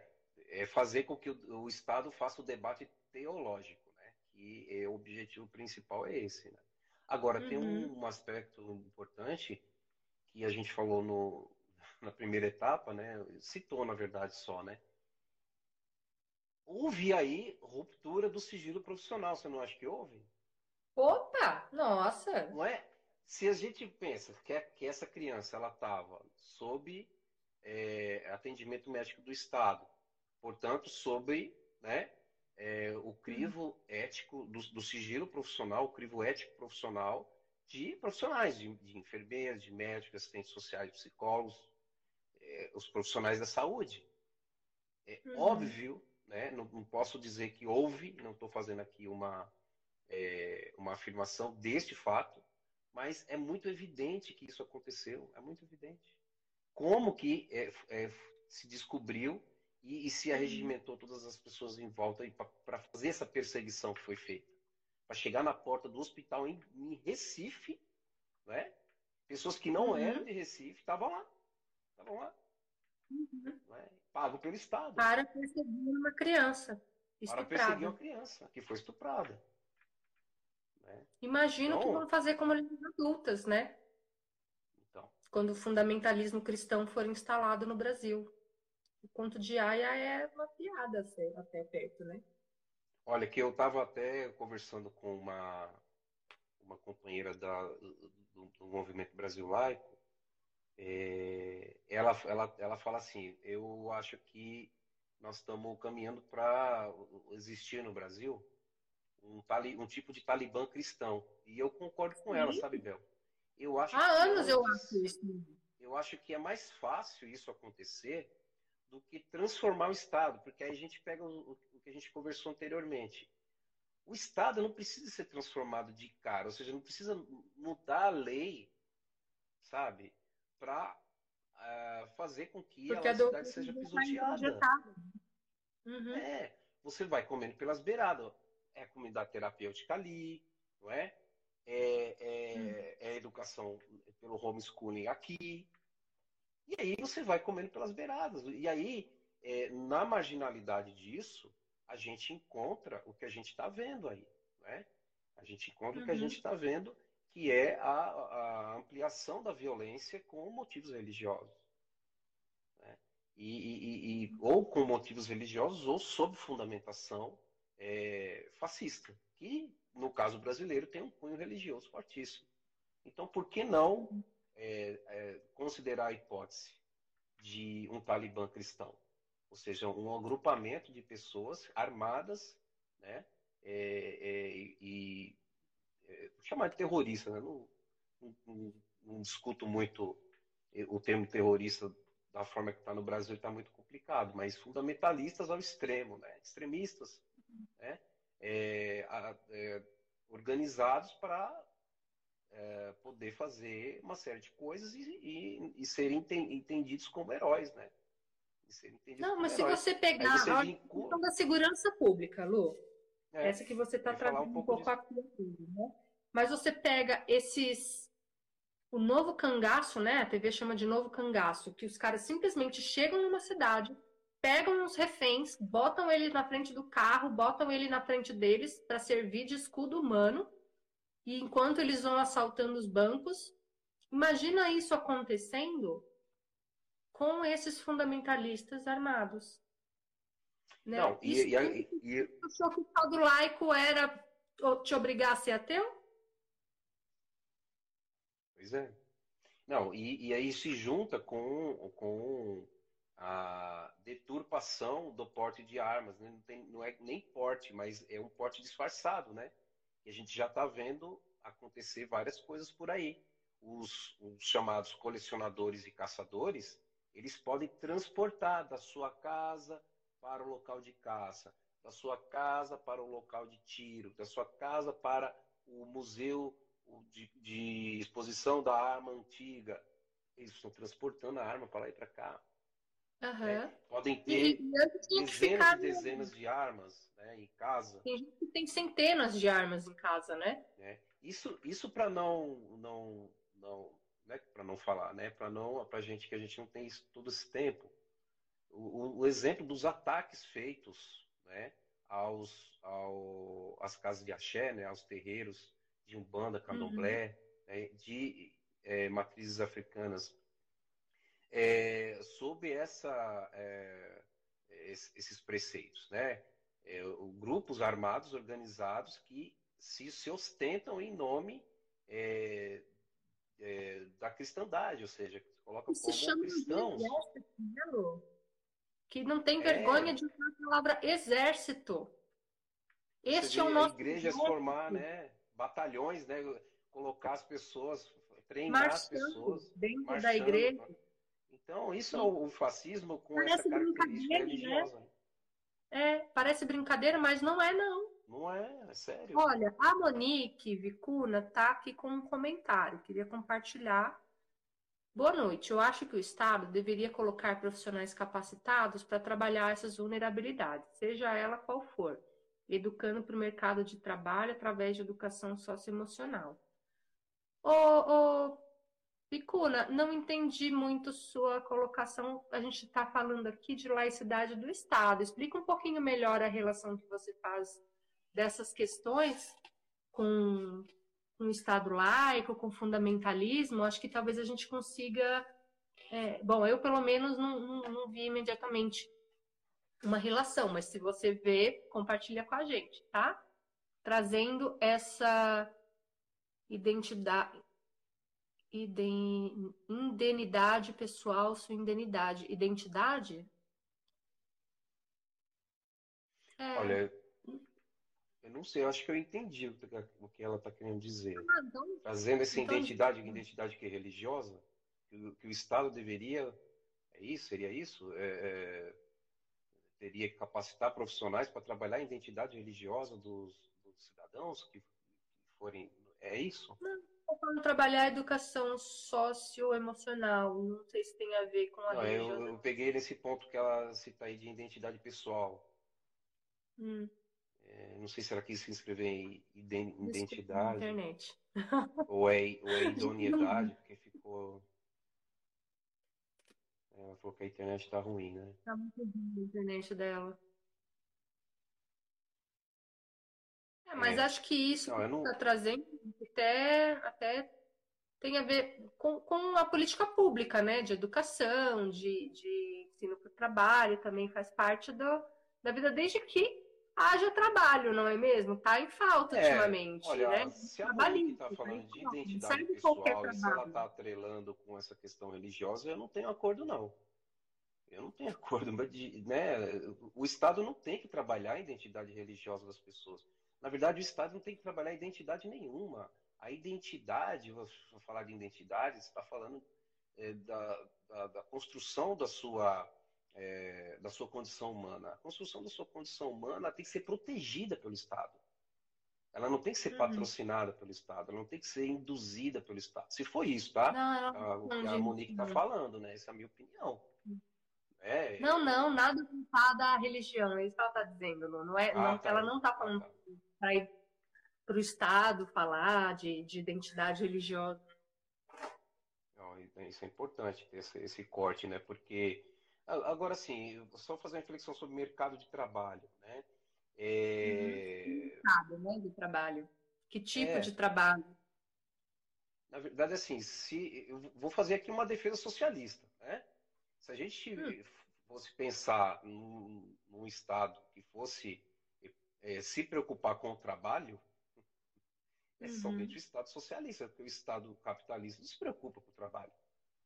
É, e eu, né, é, é, é tentando trazer isso um pouco para o nosso debate da laicidade, né, eu penso que uh, o Estado pensar, se for pensar num Estado capitalista, investir na formação para o mercado de trabalho, né? E não trabalhar os direitos fundamentais, e não proteger, uhum. na verdade, né? e aí sim promover os direitos fundamentais, incluindo o da liberdade de consciência e liberdade religiosa, que para o brasileiro é importante, não é só uma questão particular, singular de cada um. Ah, cada um tem sua religião ou não. Não é só isso, gente. Não é. Né? O brasileiro dá valor para isso. Né? Então, isso significa o quê? Que o Estado, na, na, na opinião dos fundamentalistas, sim, o Estado tem que patrocinar a cristandade dessas pessoas. Né? Hum. Mas para quem defende a laicidade de Estado, é o contrário. Né? É o contrário no sentido, não é nem a cristandade nem uma outra expressão religiosa, e sim as condições que, mínimas que as pessoas têm que ter de alcançar tanto um nível de informações, informações adequadas? E capacitação uhum. é, para exercer minimamente a sua cidadania, né? Sabe? É, e cidadania não é você ir lá de quatro em quatro anos, ou de dois em dois, no caso, né? Na verdade. E escolher é. a deputada federal, né? Eu, no caso, pode me escolher, estamos aqui à disposição para isso. É, ou, ou o prefeito, né? Ah, cidadania tem a ver com isso que aí sim a Monique está falando, né? Com acesso ao trabalho, com acesso a trabalho digno. A gente não quer um monte de gente trabalhando sem qualquer vínculo trabalhista, sem direito nenhum, sem direito nem a, a se machucar entregando remédio para você ou comida, né? A gente quer que as pessoas possam ter férias, que as pessoas tenham direito à licença maternidade e isso não seja usado contra elas porque são mulheres e vão ficar grávidas talvez, porque inclusive podem não ficar, né? Necessariamente podem não ser mães. A, a, a ideia de que as mulheres são feitas para ser mãe é uma ideia religiosa, né? Baseada em vamos procriar, vamos crescer e multiplicar-vos.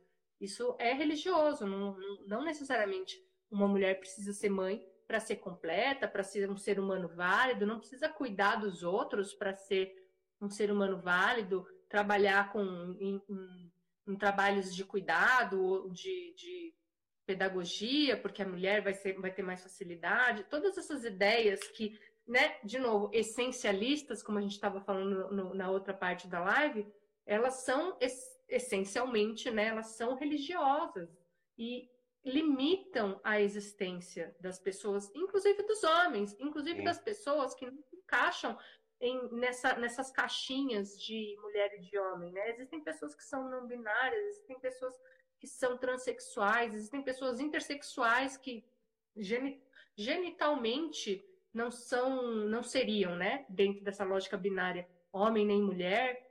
É, existem pessoas de gênero fluido, existem tantas é, possibilidades de existência humana que são desqualificadas, deslegitimadas por algumas acepções religiosas, né, por algumas uh, doutrinas, que eu fico é, pensando, né, eu, eu, eu volto para o próprio, pro próprio pensamento é, teológico, que é o que você está tentando evitar, né, Lu? Mas como que uma pessoa cristã vem dizer que uma obra de Deus não é de Deus? Quem é você para dizer isso? Né? Eu, eu, eu, como eu nasci na, numa, numa religião cristã, a lógica é, da, da, da, da Bíblia eu, consigo entender. E isso eu não consigo entender. Como que você, ser humaninho, meu bem querido, lindo, quer dizer o que, que Deus fez e o que, que Deus não fez?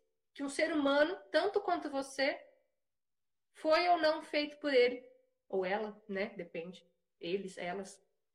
Mas, de novo, essa é a lógica teológica, né? Um questionamento teológico, no final das contas, que não deveria ser feito num Estado que é laico, né? Porque isso não faz diferença para um Estado é. laico. Qual é a explicação teológica para. Então, gente, pode fazer, interromper a gravidez, pode ser quem você quiser ser. Né? Não precisa de ninguém vir aqui com, com uma Bíblia para mostrar o versículo em que diz que pode, que as pessoas existem. Parabéns, obrigada. Eu concordo e, e não, acabei você falando, acabei lembrando né, do projeto de lei recentemente, né, que né, do deputado que faz parte da bancada, né, evangélica, um projeto de lei é, dizendo que ninguém pode questionar a Bíblia no Brasil. é, casa, casa certinho, um projeto de lei na Câmara Federal, né, para é, proibir as pessoas de questionar a Bíblia. Mas isso já não podia mesmo, né? A religião é assim, você não questiona a religião. Então, imagina um projeto desse sendo aprovado.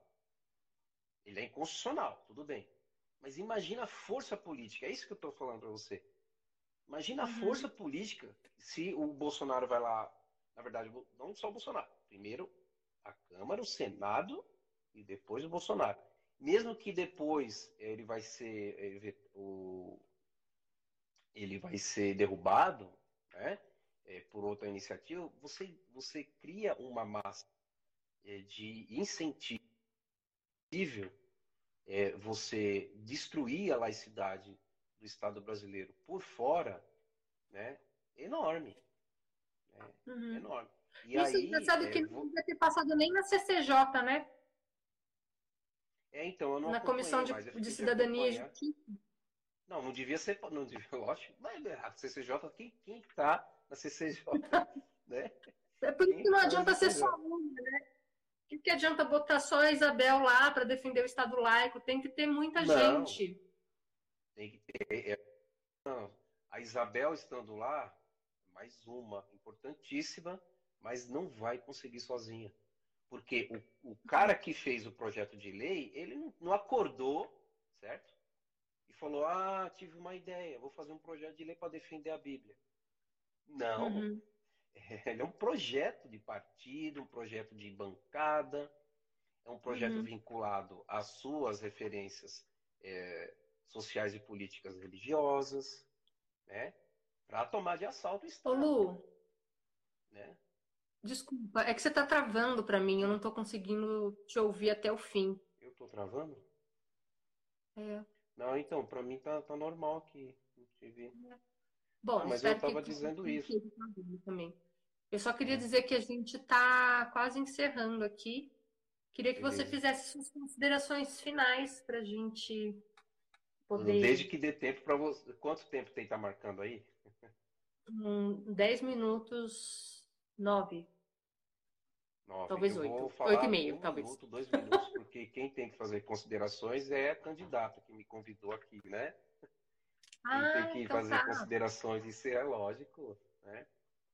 Não, queria é, agradecer primeiro, né, Bel, por ter me convidado, assim, eu, uh, essa discussão que eu faço é uma discussão, como eu disse lá atrás, uma discussão ainda que está marginalizada, de, de uma certa forma, é, no âmbito acadêmico, principalmente no âmbito profissional, muito marginalizado, é, e, que, e que é lamentável, né? Se você for pensar idealmente, né? É, você poderia pensar que isso seria é, estivesse é, mais avançado. Né? Teve seus avanços, mas foram muito recentes e não foram suficientes para hoje você ter um caldo, sabe, é, político e profissional, né? É, e também acadêmico para poder fazer frente também nesse, nesse âmbito. Então, eu penso que esse convite ele, ele, ele dá essa oportunidade, né? ainda mais sabendo que você tem esse compromisso como candidata. Né?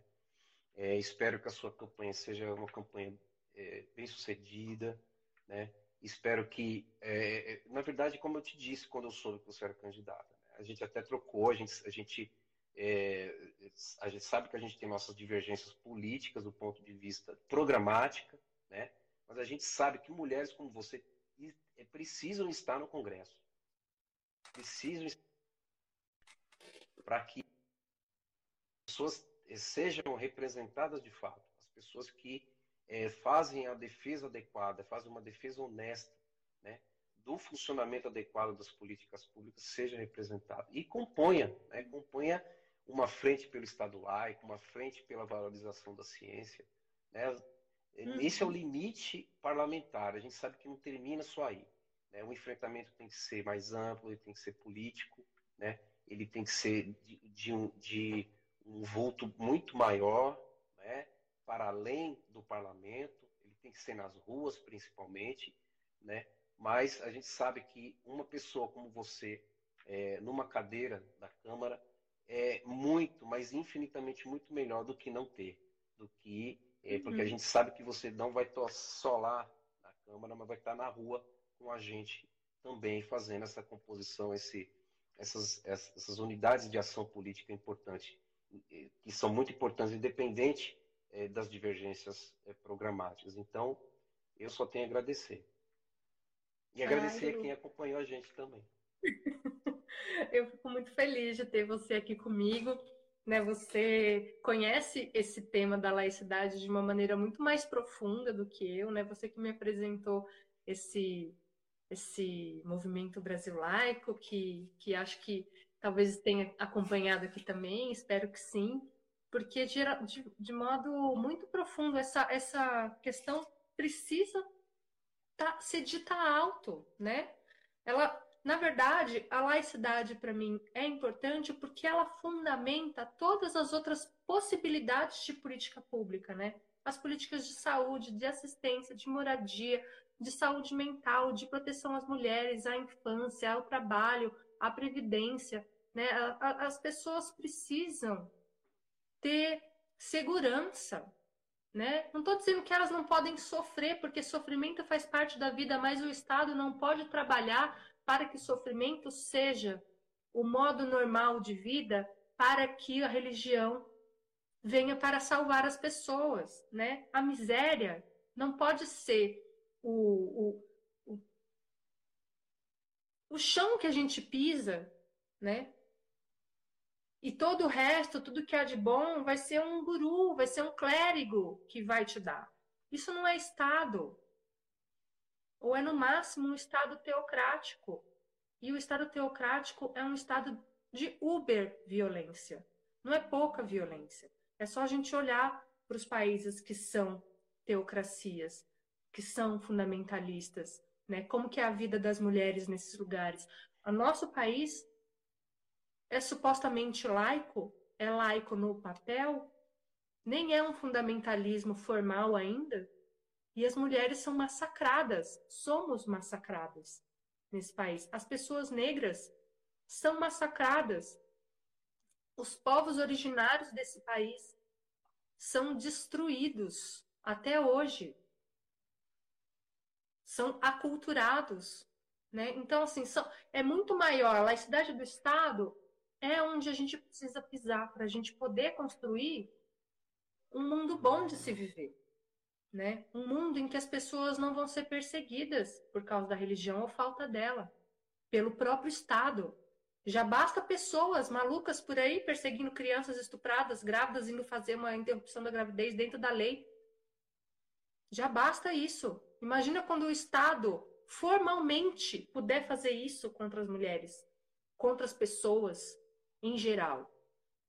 Né? É por isso que eu estou aqui, é por isso que a pauta da laicidade é importante para mim. Porque eu sou mulher num país extremamente misógino. Porque apesar que eu sou branca, eu sei que se eu fosse negra, minha vida ia ser muito pior. E que a religião ia ser usada contra mim para me fazer sentir culpada, para me fazer obedecer. Por meio da culpa e da violência.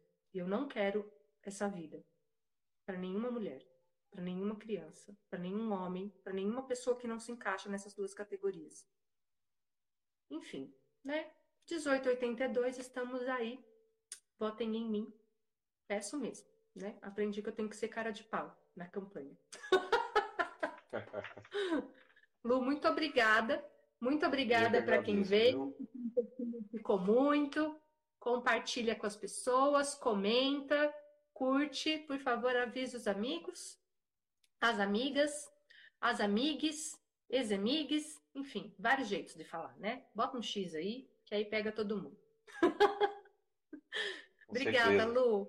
Vou fazer a propagandinha aqui do meu canal, né? Conheça o meu canal, ah, sim, claro. YouTube, né?